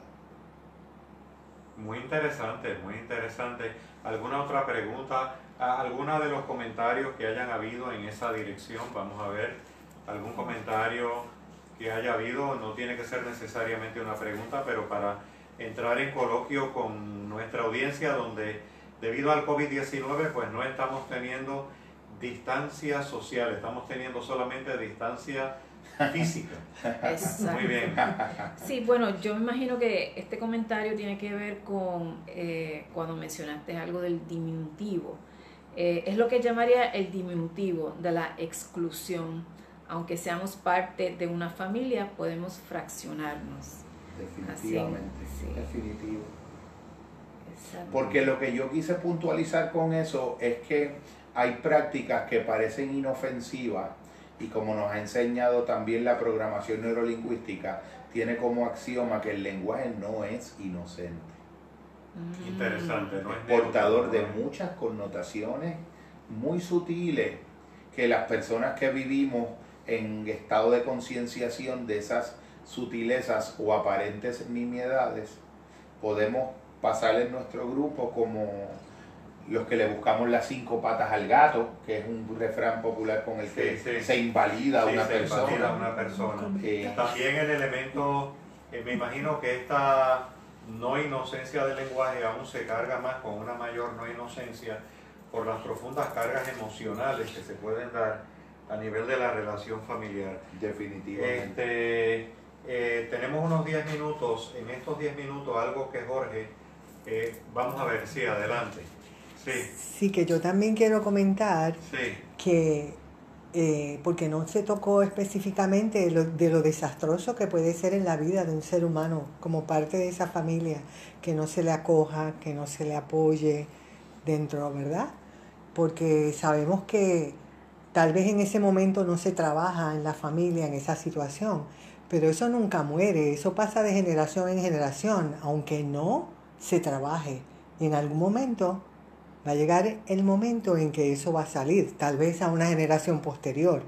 Pero el desastre que no tuvo el apoyo, y que no tuvo el apoyo también, el efecto de que, de que no tenga ese apoyo, no tenga la resiliencia y no tenga esa fuerza espiritual para poder resistir todos esos eh, comentarios que podríamos decir que son ataques también, ¿verdad? A ese ser de esas consecuencias en ese ser humano. Son prácticas de lo que en el mundo del pensamiento feminista atinadamente se llaman microagresiones, ejercicios cotidianos aparentemente inofensivos de, de, de microagresiones, de microejercicios de poder, de, de microinvisibilización de son prácticas muy, muy, muy sutiles, pero que se coagulan que se acumulan desde lo invisible de los sujetos, desde el campo de los sistemas y que acaban cristalizadas en síntomas, en enfermedad, en desarmonía y en distancia.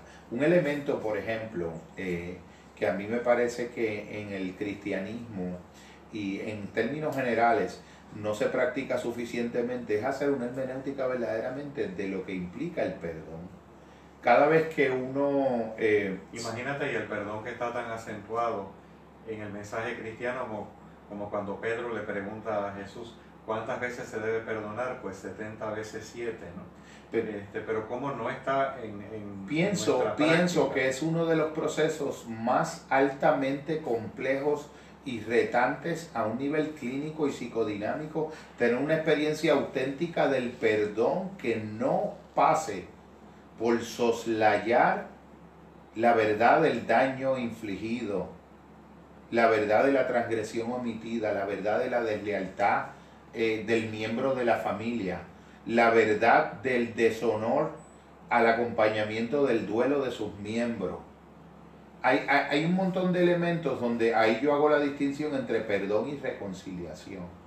El perdón es un acto de mi alma que yo decido fundamentalmente para mí porque desadhiere la memoria de un evento, de, de las emociones dolorosas y angustiosas, angustiosas que acompañan su recuerdo.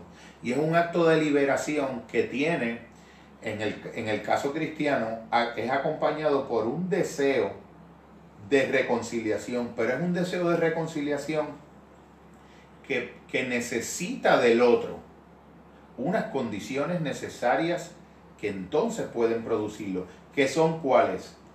Una concienciación auténtica del daño infligido, un arrepentimiento auténtico y proporcional a la conciencia de ese daño y un acto de reparación auténtico correspondiente a la proporción de ese daño y no un acto cosmético, formal, político en el sentido eh, externo y baladí de la noción de político para salvar las formas externas de una armonía familiar o de un espacio relacional en donde se sacrifica la verdadera profundidad de un vínculo que sea nutritivo.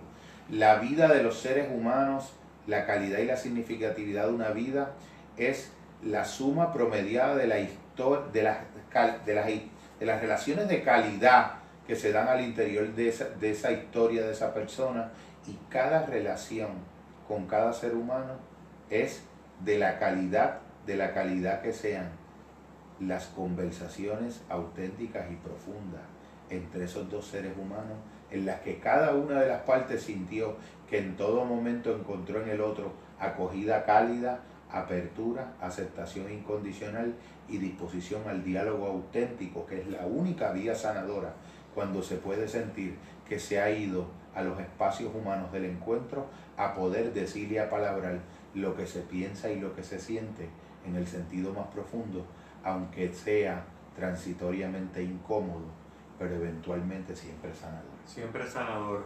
Eh, le queremos dar las gracias al psicólogo Jorge Torres, excelente psicoterapista. Eh, hay todo un proceso de atención a cantidad de seres humanos que él atiende. Eh, yo les recomiendo los servicios de él y en específico en la medida en que hoy, por ejemplo, hemos concienciado eh, del inglés, por ejemplo, awareness, hemos hecho una concienciación, esa noción del inglés awareness, de cómo la familia tiene unas repercusiones, la familia extendida, en nuestra vida particular y en nuestra vida personal, este, algo que muchas veces no está dado, no, no está visto, no está contemplado, quizás por lo intangible, quizás porque no lo queremos tocar, o por un cúmulo de cosas, pero el hecho es que está presente y no lo atendemos. Tenemos en Puerto Rico y a un gran amigo y hermano que es Jorge Torres en relación al conocimiento de profundidad de este tema. Por lo tanto, este, todos aquellos eh, de ustedes que quieran en un momento dado compartir con Jorge Torres estas experiencias de sanación a través de la solicitación de sus servicios, pues este, así lo pueden hacer y vamos nuevamente a rememorar con Jorge el teléfono, vamos a rememorar también el correo electrónico, porque creo, lo he mencionado varias veces porque entiendo que es dos veces, porque entiendo que es justo y necesario, no todo el mundo tiene en el ámbito de los colegas psicólogos esta capacitación particular. Eh, pero claro, recuerden, la clave está en que lo hagamos consciente, cómo la familia nuestra, tanto en términos luminosos como sombríos, influye en nuestras vidas. Adelante, Ana. Yo eh, quería, ah, el, el teléfono es el 787-593. 3362 787-593-3362 y el correo electrónico por si quieren eh, entablar alguna reacción o pedir alguna bibliografía o en algo se le puede ser de bendición y de utilidad, que sería una nueva forma, siempre es posible, arroba eh, yahoo.com. Yo quería, eh, si se me permitía, leer una pequeña oración y un Adelante. párrafo. tenemos unos cinco minutos. Final eh, puesto en práctica. En nuestra vida personal, allí donde vivimos la vida como es, en casa con nuestros íntimos, con la familia, con los vecinos, en el trabajo, en la calle, asiento a todos como son. El que me hace sufrir o rabiar es fiel a sus valores, a su sistema tanto como yo, con mi reacción opuesta Veo su fidelidad y la dejo con responsabilidad, con su responsabilidad. Honro al excluido, al que está siendo fiel con este comportamiento difícil. Veo mi propia fidelidad aun cuando no tenga mucha conciencia de hacia quién se dirige. Llevo con cariño mi conciencia moral a mi corazón y me abro al otro como es. Separo a las personas de sus valores. La persona tiene todo mi respeto sus valores y los míos los devuelvo al pasado. Me niego a que actúen sobre mi presente. Pienso en el otro como si fuera el movimiento del espíritu que me estuviera testando. Digo sí a la situación aunque no la entienda. Aprovecho esta ocasión para reparar un poco el daño que he hecho anteriormente a tanta gente por la estrechez de mi conciencia moral en la calle con las personas que nos llaman la atención Toma a sus padres en tu corazón. Toma al excluido del sistema en tu corazón. Honra el destino de esta familia o de esta persona. Todos somos uno. Así somos pensados por el Espíritu. Pertenecen tanto como yo. Tú y yo valemos por igual. Alguien pregunta cuál es el título de ese libro. Es Empezar a constelar de Brigitte Champetier de Ribes es una discípula directa de Bert Hellinger. Se lo voy a dar en un momento para que lo pueda eh, anotar en comentarios. Y entonces voy a, voy a leer un, pequeño párrafo maravilloso, que es una, nota final de la, de la serie de trilogía de ensayos de hermenéutica de la sociedad y clínica que eh, pude publicar eh, el año pasado y los, los pudimos comentar en reseñas y en diferentes espacios de estudio con el compañero Evelio. Es la nota final del segundo libro de la serie, de Luces y Sombras de los Caminos de la Bondad, y dice así. José Ignacio Martín Baró, psicólogo y jesuita, vino a la Universidad de San Juan de Puerto Rico en el año 88 del siglo que pasó y recalcó tras su paso la insistente idea de que un psicólogo que no reconociera los procesos complejos de las luchas de clase y las formas vivas de la ideología en sus operaciones intrapsíquicas y cómo las ideologías de clase y de otros tipos operan dentro de la dinámica de una sociedad y de las familias, a través de cómo operan dentro de las dinámicas de las personas, ese será un psicólogo enajenado. Pensamientos teológicos como el de la teología de la liberación se han planteado no preciso si en obra de Gustavo Gutiérrez, el peruano Pedro Casaldáliga, y más cercano en nuestro país en consenso, en pensamiento de Antulio Parrilla, gran hombre liberacionista de sociedad, de pensamiento y de comunidades y cooperativas, y de Fernando Picó, que la dimensión social de la fe tiene que reconocer la dimensión política de la injusticia. esta formulación es una adecuada síntesis de la teología del pensamiento sobre la experiencia de la práctica de la libertad, la convicción inquebrantable de que una buena noticia que no se transforme en un acto que busque activamente la lucha por la justicia a toda escala y dimensión y forma, sexuales, económicas, cognoscitivas, epistemológicas, políticas, de oportunidades de acceso al imprescindible cuerno de la abundancia, de los bienes de la cultura a través de la educación, es una buena noticia muerta. Sería una buena noticia de dormidos.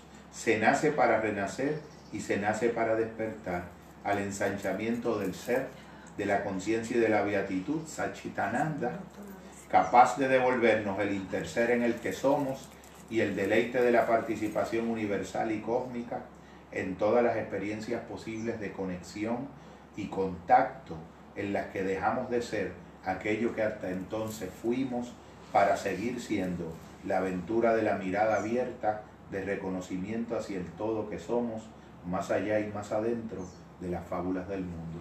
Muchas gracias, hermano. Muchas gracias, amigos y amigas, este, y muchas gracias a Jorge en esta en este camino hacia nosotros mismos, donde sanando psicológicamente estaremos más receptivos a la espiritualidad, a la fe, al amor. Buenas tardes.